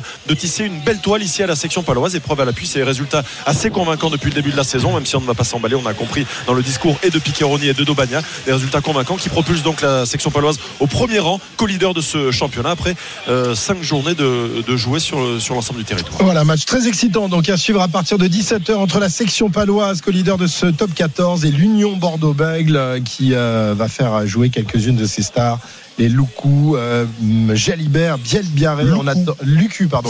Euh, J'aime bien le dire Loukou, Loukou, Loukou, Loukou, Loukou, Loukou, Loukou. Ça te fait penser à Loukoum, c'est pour ça. Elle était facile. Alors là, Arnaud Souk, ça va mal se passer pour toi. Ça va très mal Eh se oui, passer. bon. ok, merci. Polo, à tout à l'heure. À tout à l'heure, messieurs. Polo la science, euh, notre, notre palois à nous. Euh, L'autre Polo la science, c'est Arnaud la science. Arnaud Soukou, euh, qui euh, est donc à, Toulouse. Toulouse qui n'a plus le bonus offensif. Euh, bah.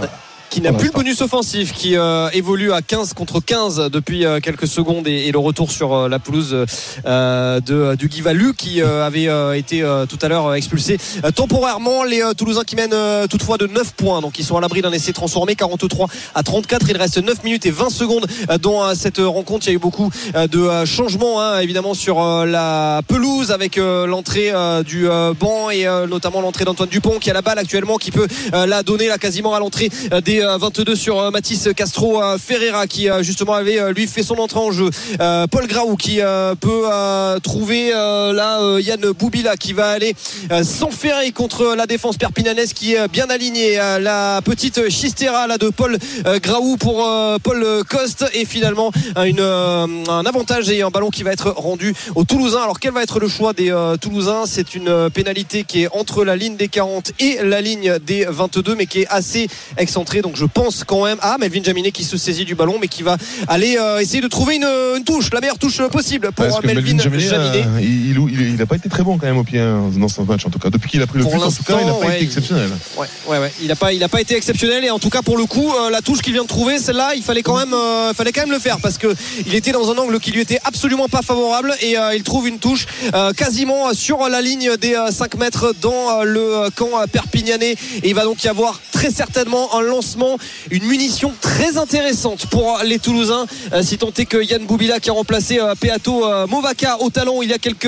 minutes de cela arrive à trouver l'un des sauteurs toulousains dans l'alignement et on va essayer ensuite de mettre en place le plan, le plan pour aller marquer un septième essai qui remettrait les Toulousains dans le clou du bonus offensif. C'est le deuxième sauteur en l'occurrence Thibaut Flamand qui a été trouvé. On tente en place, on tente de mettre en place pardon la cocotte côté toulousain on est bien bloqué ce mal est euh, bien arrêté pour l'instant par la défense perpignanaise même si on parvient malgré tout à avancer légèrement mais en avançant crabe on avance sur le côté on a gagné 30 ou 40 cm mais on va être obligé de ressortir le ballon. Paul Graou qui demande justement à ses avants et notamment à Cyril Bay de ressortir pour essayer d'aller à nouveau mettre à mal la défense perpignanaise qui pour l'instant continue à dresser correctement les barbelés. Cette fois-ci on a trouvé Rainer Hallstatt. On a écarté mais on ne parvient euh, toujours pas euh, à avancer. Alors on essaye de repasser euh, par Thibaut Flamand. Est-ce que le ballon n'a pas été un petit peu cafouillé par les Toulousains? Non, il est toujours dans les mains des Toulousains. Cette fois-ci, on a avancé. On n'est plus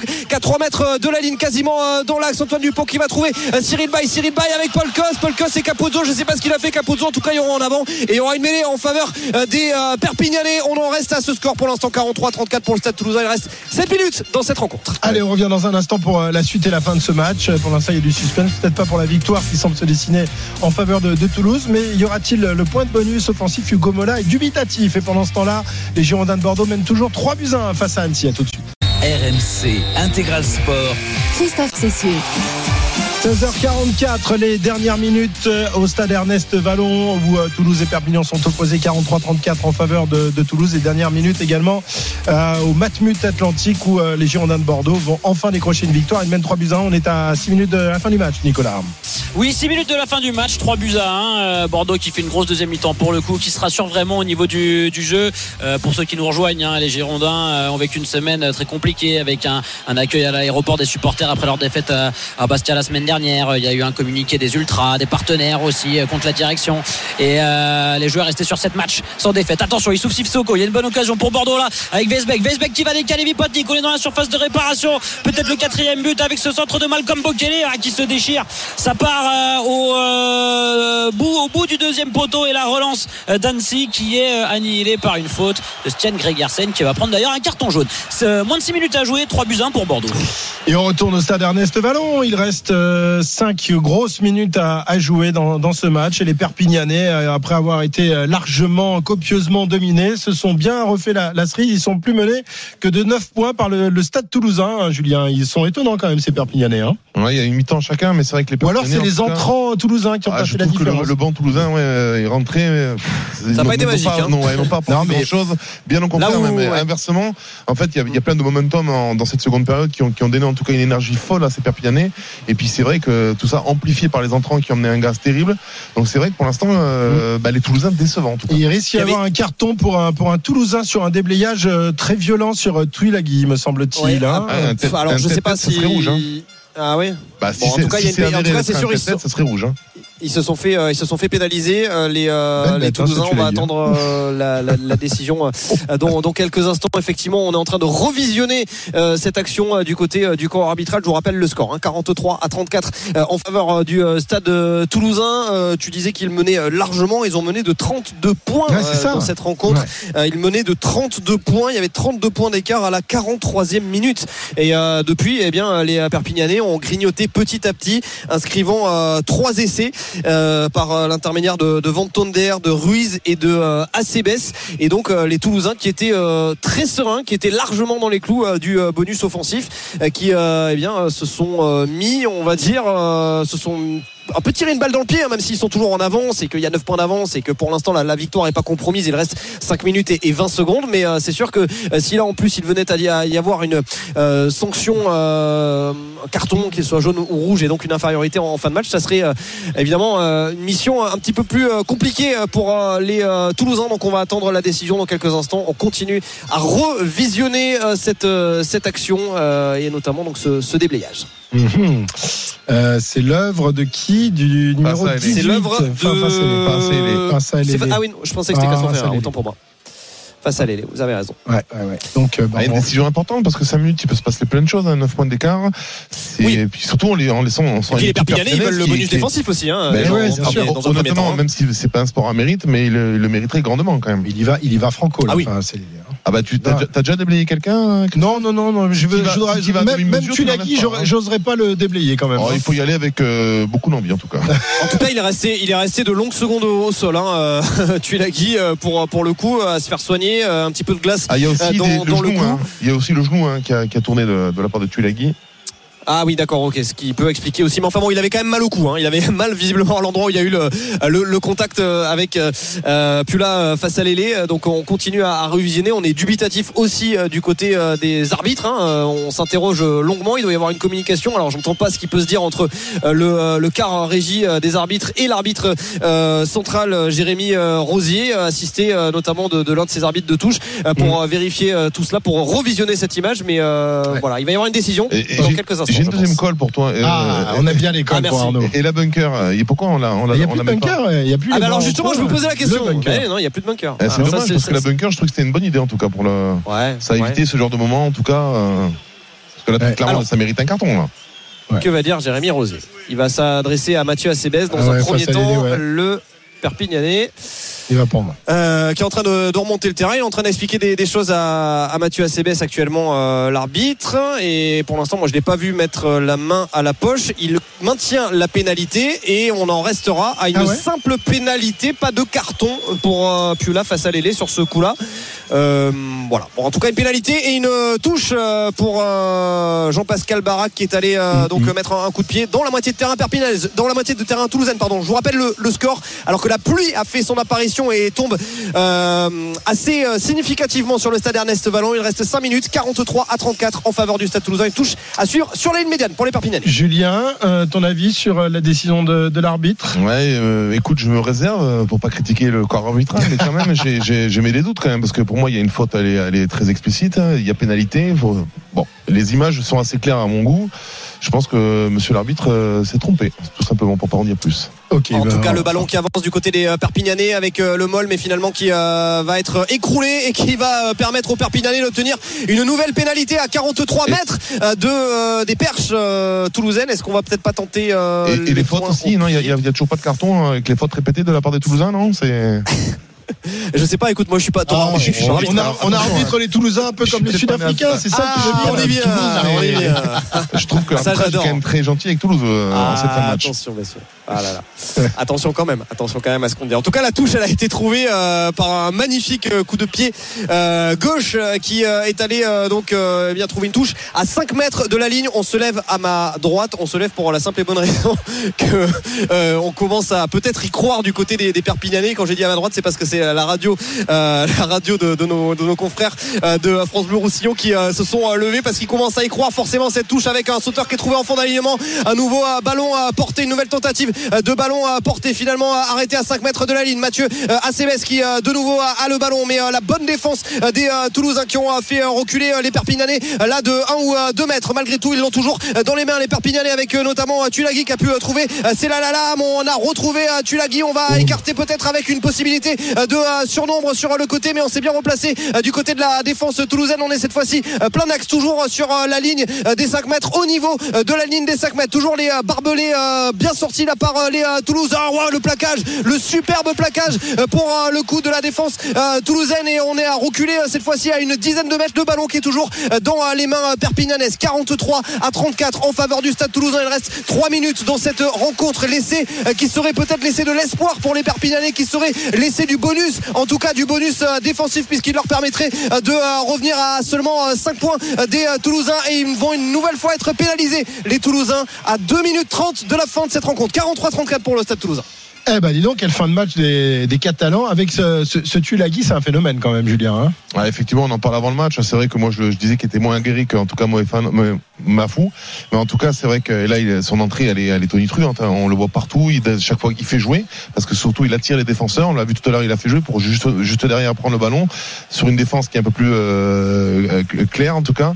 Et c'est vrai que il a, il fait, en tout cas, il fait un grand appel à, à Fabien Galtier pour peut-être postuler, en tout cas, en équipe de France, parce que c'est un joueur qui est très très intéressant. On rappelle, un 19 ans euh, pour euh, ce, ce, joueur et, un pédigré, dont, dont les dont les oncles euh, ont joué avec les Samoa ou avec l'équipe d'Angleterre, puisqu'il est le neveu de Manu Tulagi, euh, l'une des stars du, rugby anglais. La touche, donc euh, pénal touche pour les Catalans à 5 mètres de la ligne d'en du, du Stade Toulousain, Arnaud.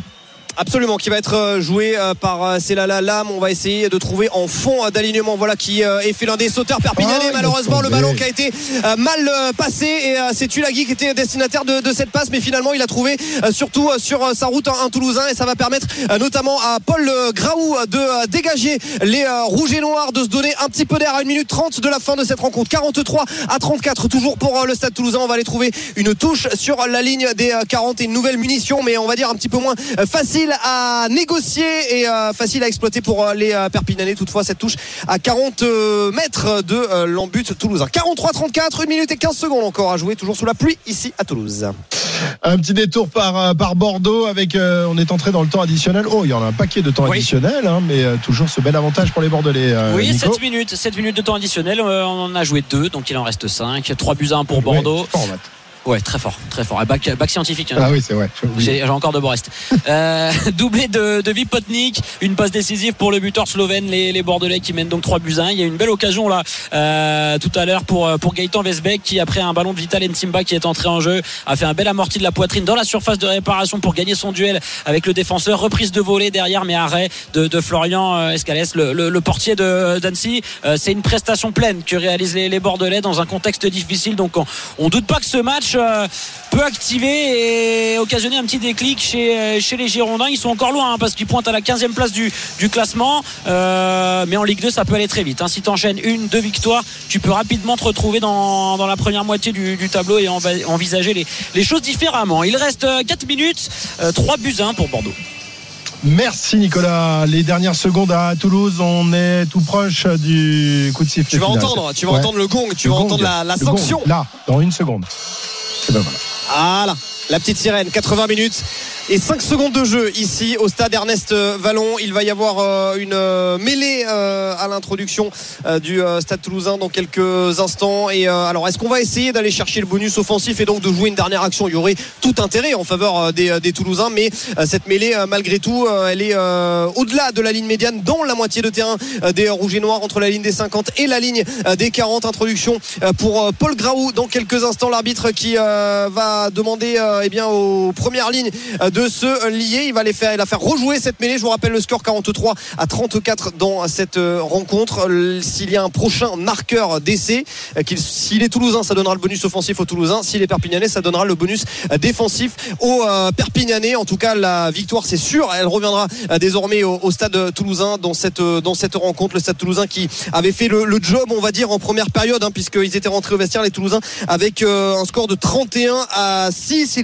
Ils avaient même accentué leur avance en début de seconde mi-temps 38 à 6 avant de se faire remonter petit à, petit d'encaisser trois essais dont deux en supériorité numérique de Van Tonder et de Mathieu Acebes le ballon qui cette fois-ci est introduit. Les Toulousains qui vont pouvoir le récupérer. Finalement non ça va revenir dans les mains perpignanaises une dernière munition donc pour les perpignanais pour essayer d'aller inscrire cet essai du bonus défensif qui serait un petit peu inespéré malgré tout au vu euh, de euh, de rencontre que je vous euh, exposais il y a quelques instants. hein. Les euh, Perpignanais qui sont à 45 mètres, mais la passe elle est mauvaise et désormais on a reculé. On est dans la moitié de terrain toulousain. Attention à pas se mettre en difficulté et à pas redonner le ballon aux Toulousains. On est entre les 22 et les 40 dans la moitié de terrain toulousaine. Le ballon qui est toujours en faveur des Perpignanais. Il va être récupéré par les Toulousains. Donc une dernière munition en faveur des Rouges et Noirs. Paul Graou qui a pu trouver Rainer Edstadt. On est quasiment euh, sur la ligne des 40. On va le jouer évidemment avec Antoine Dupont. Dupont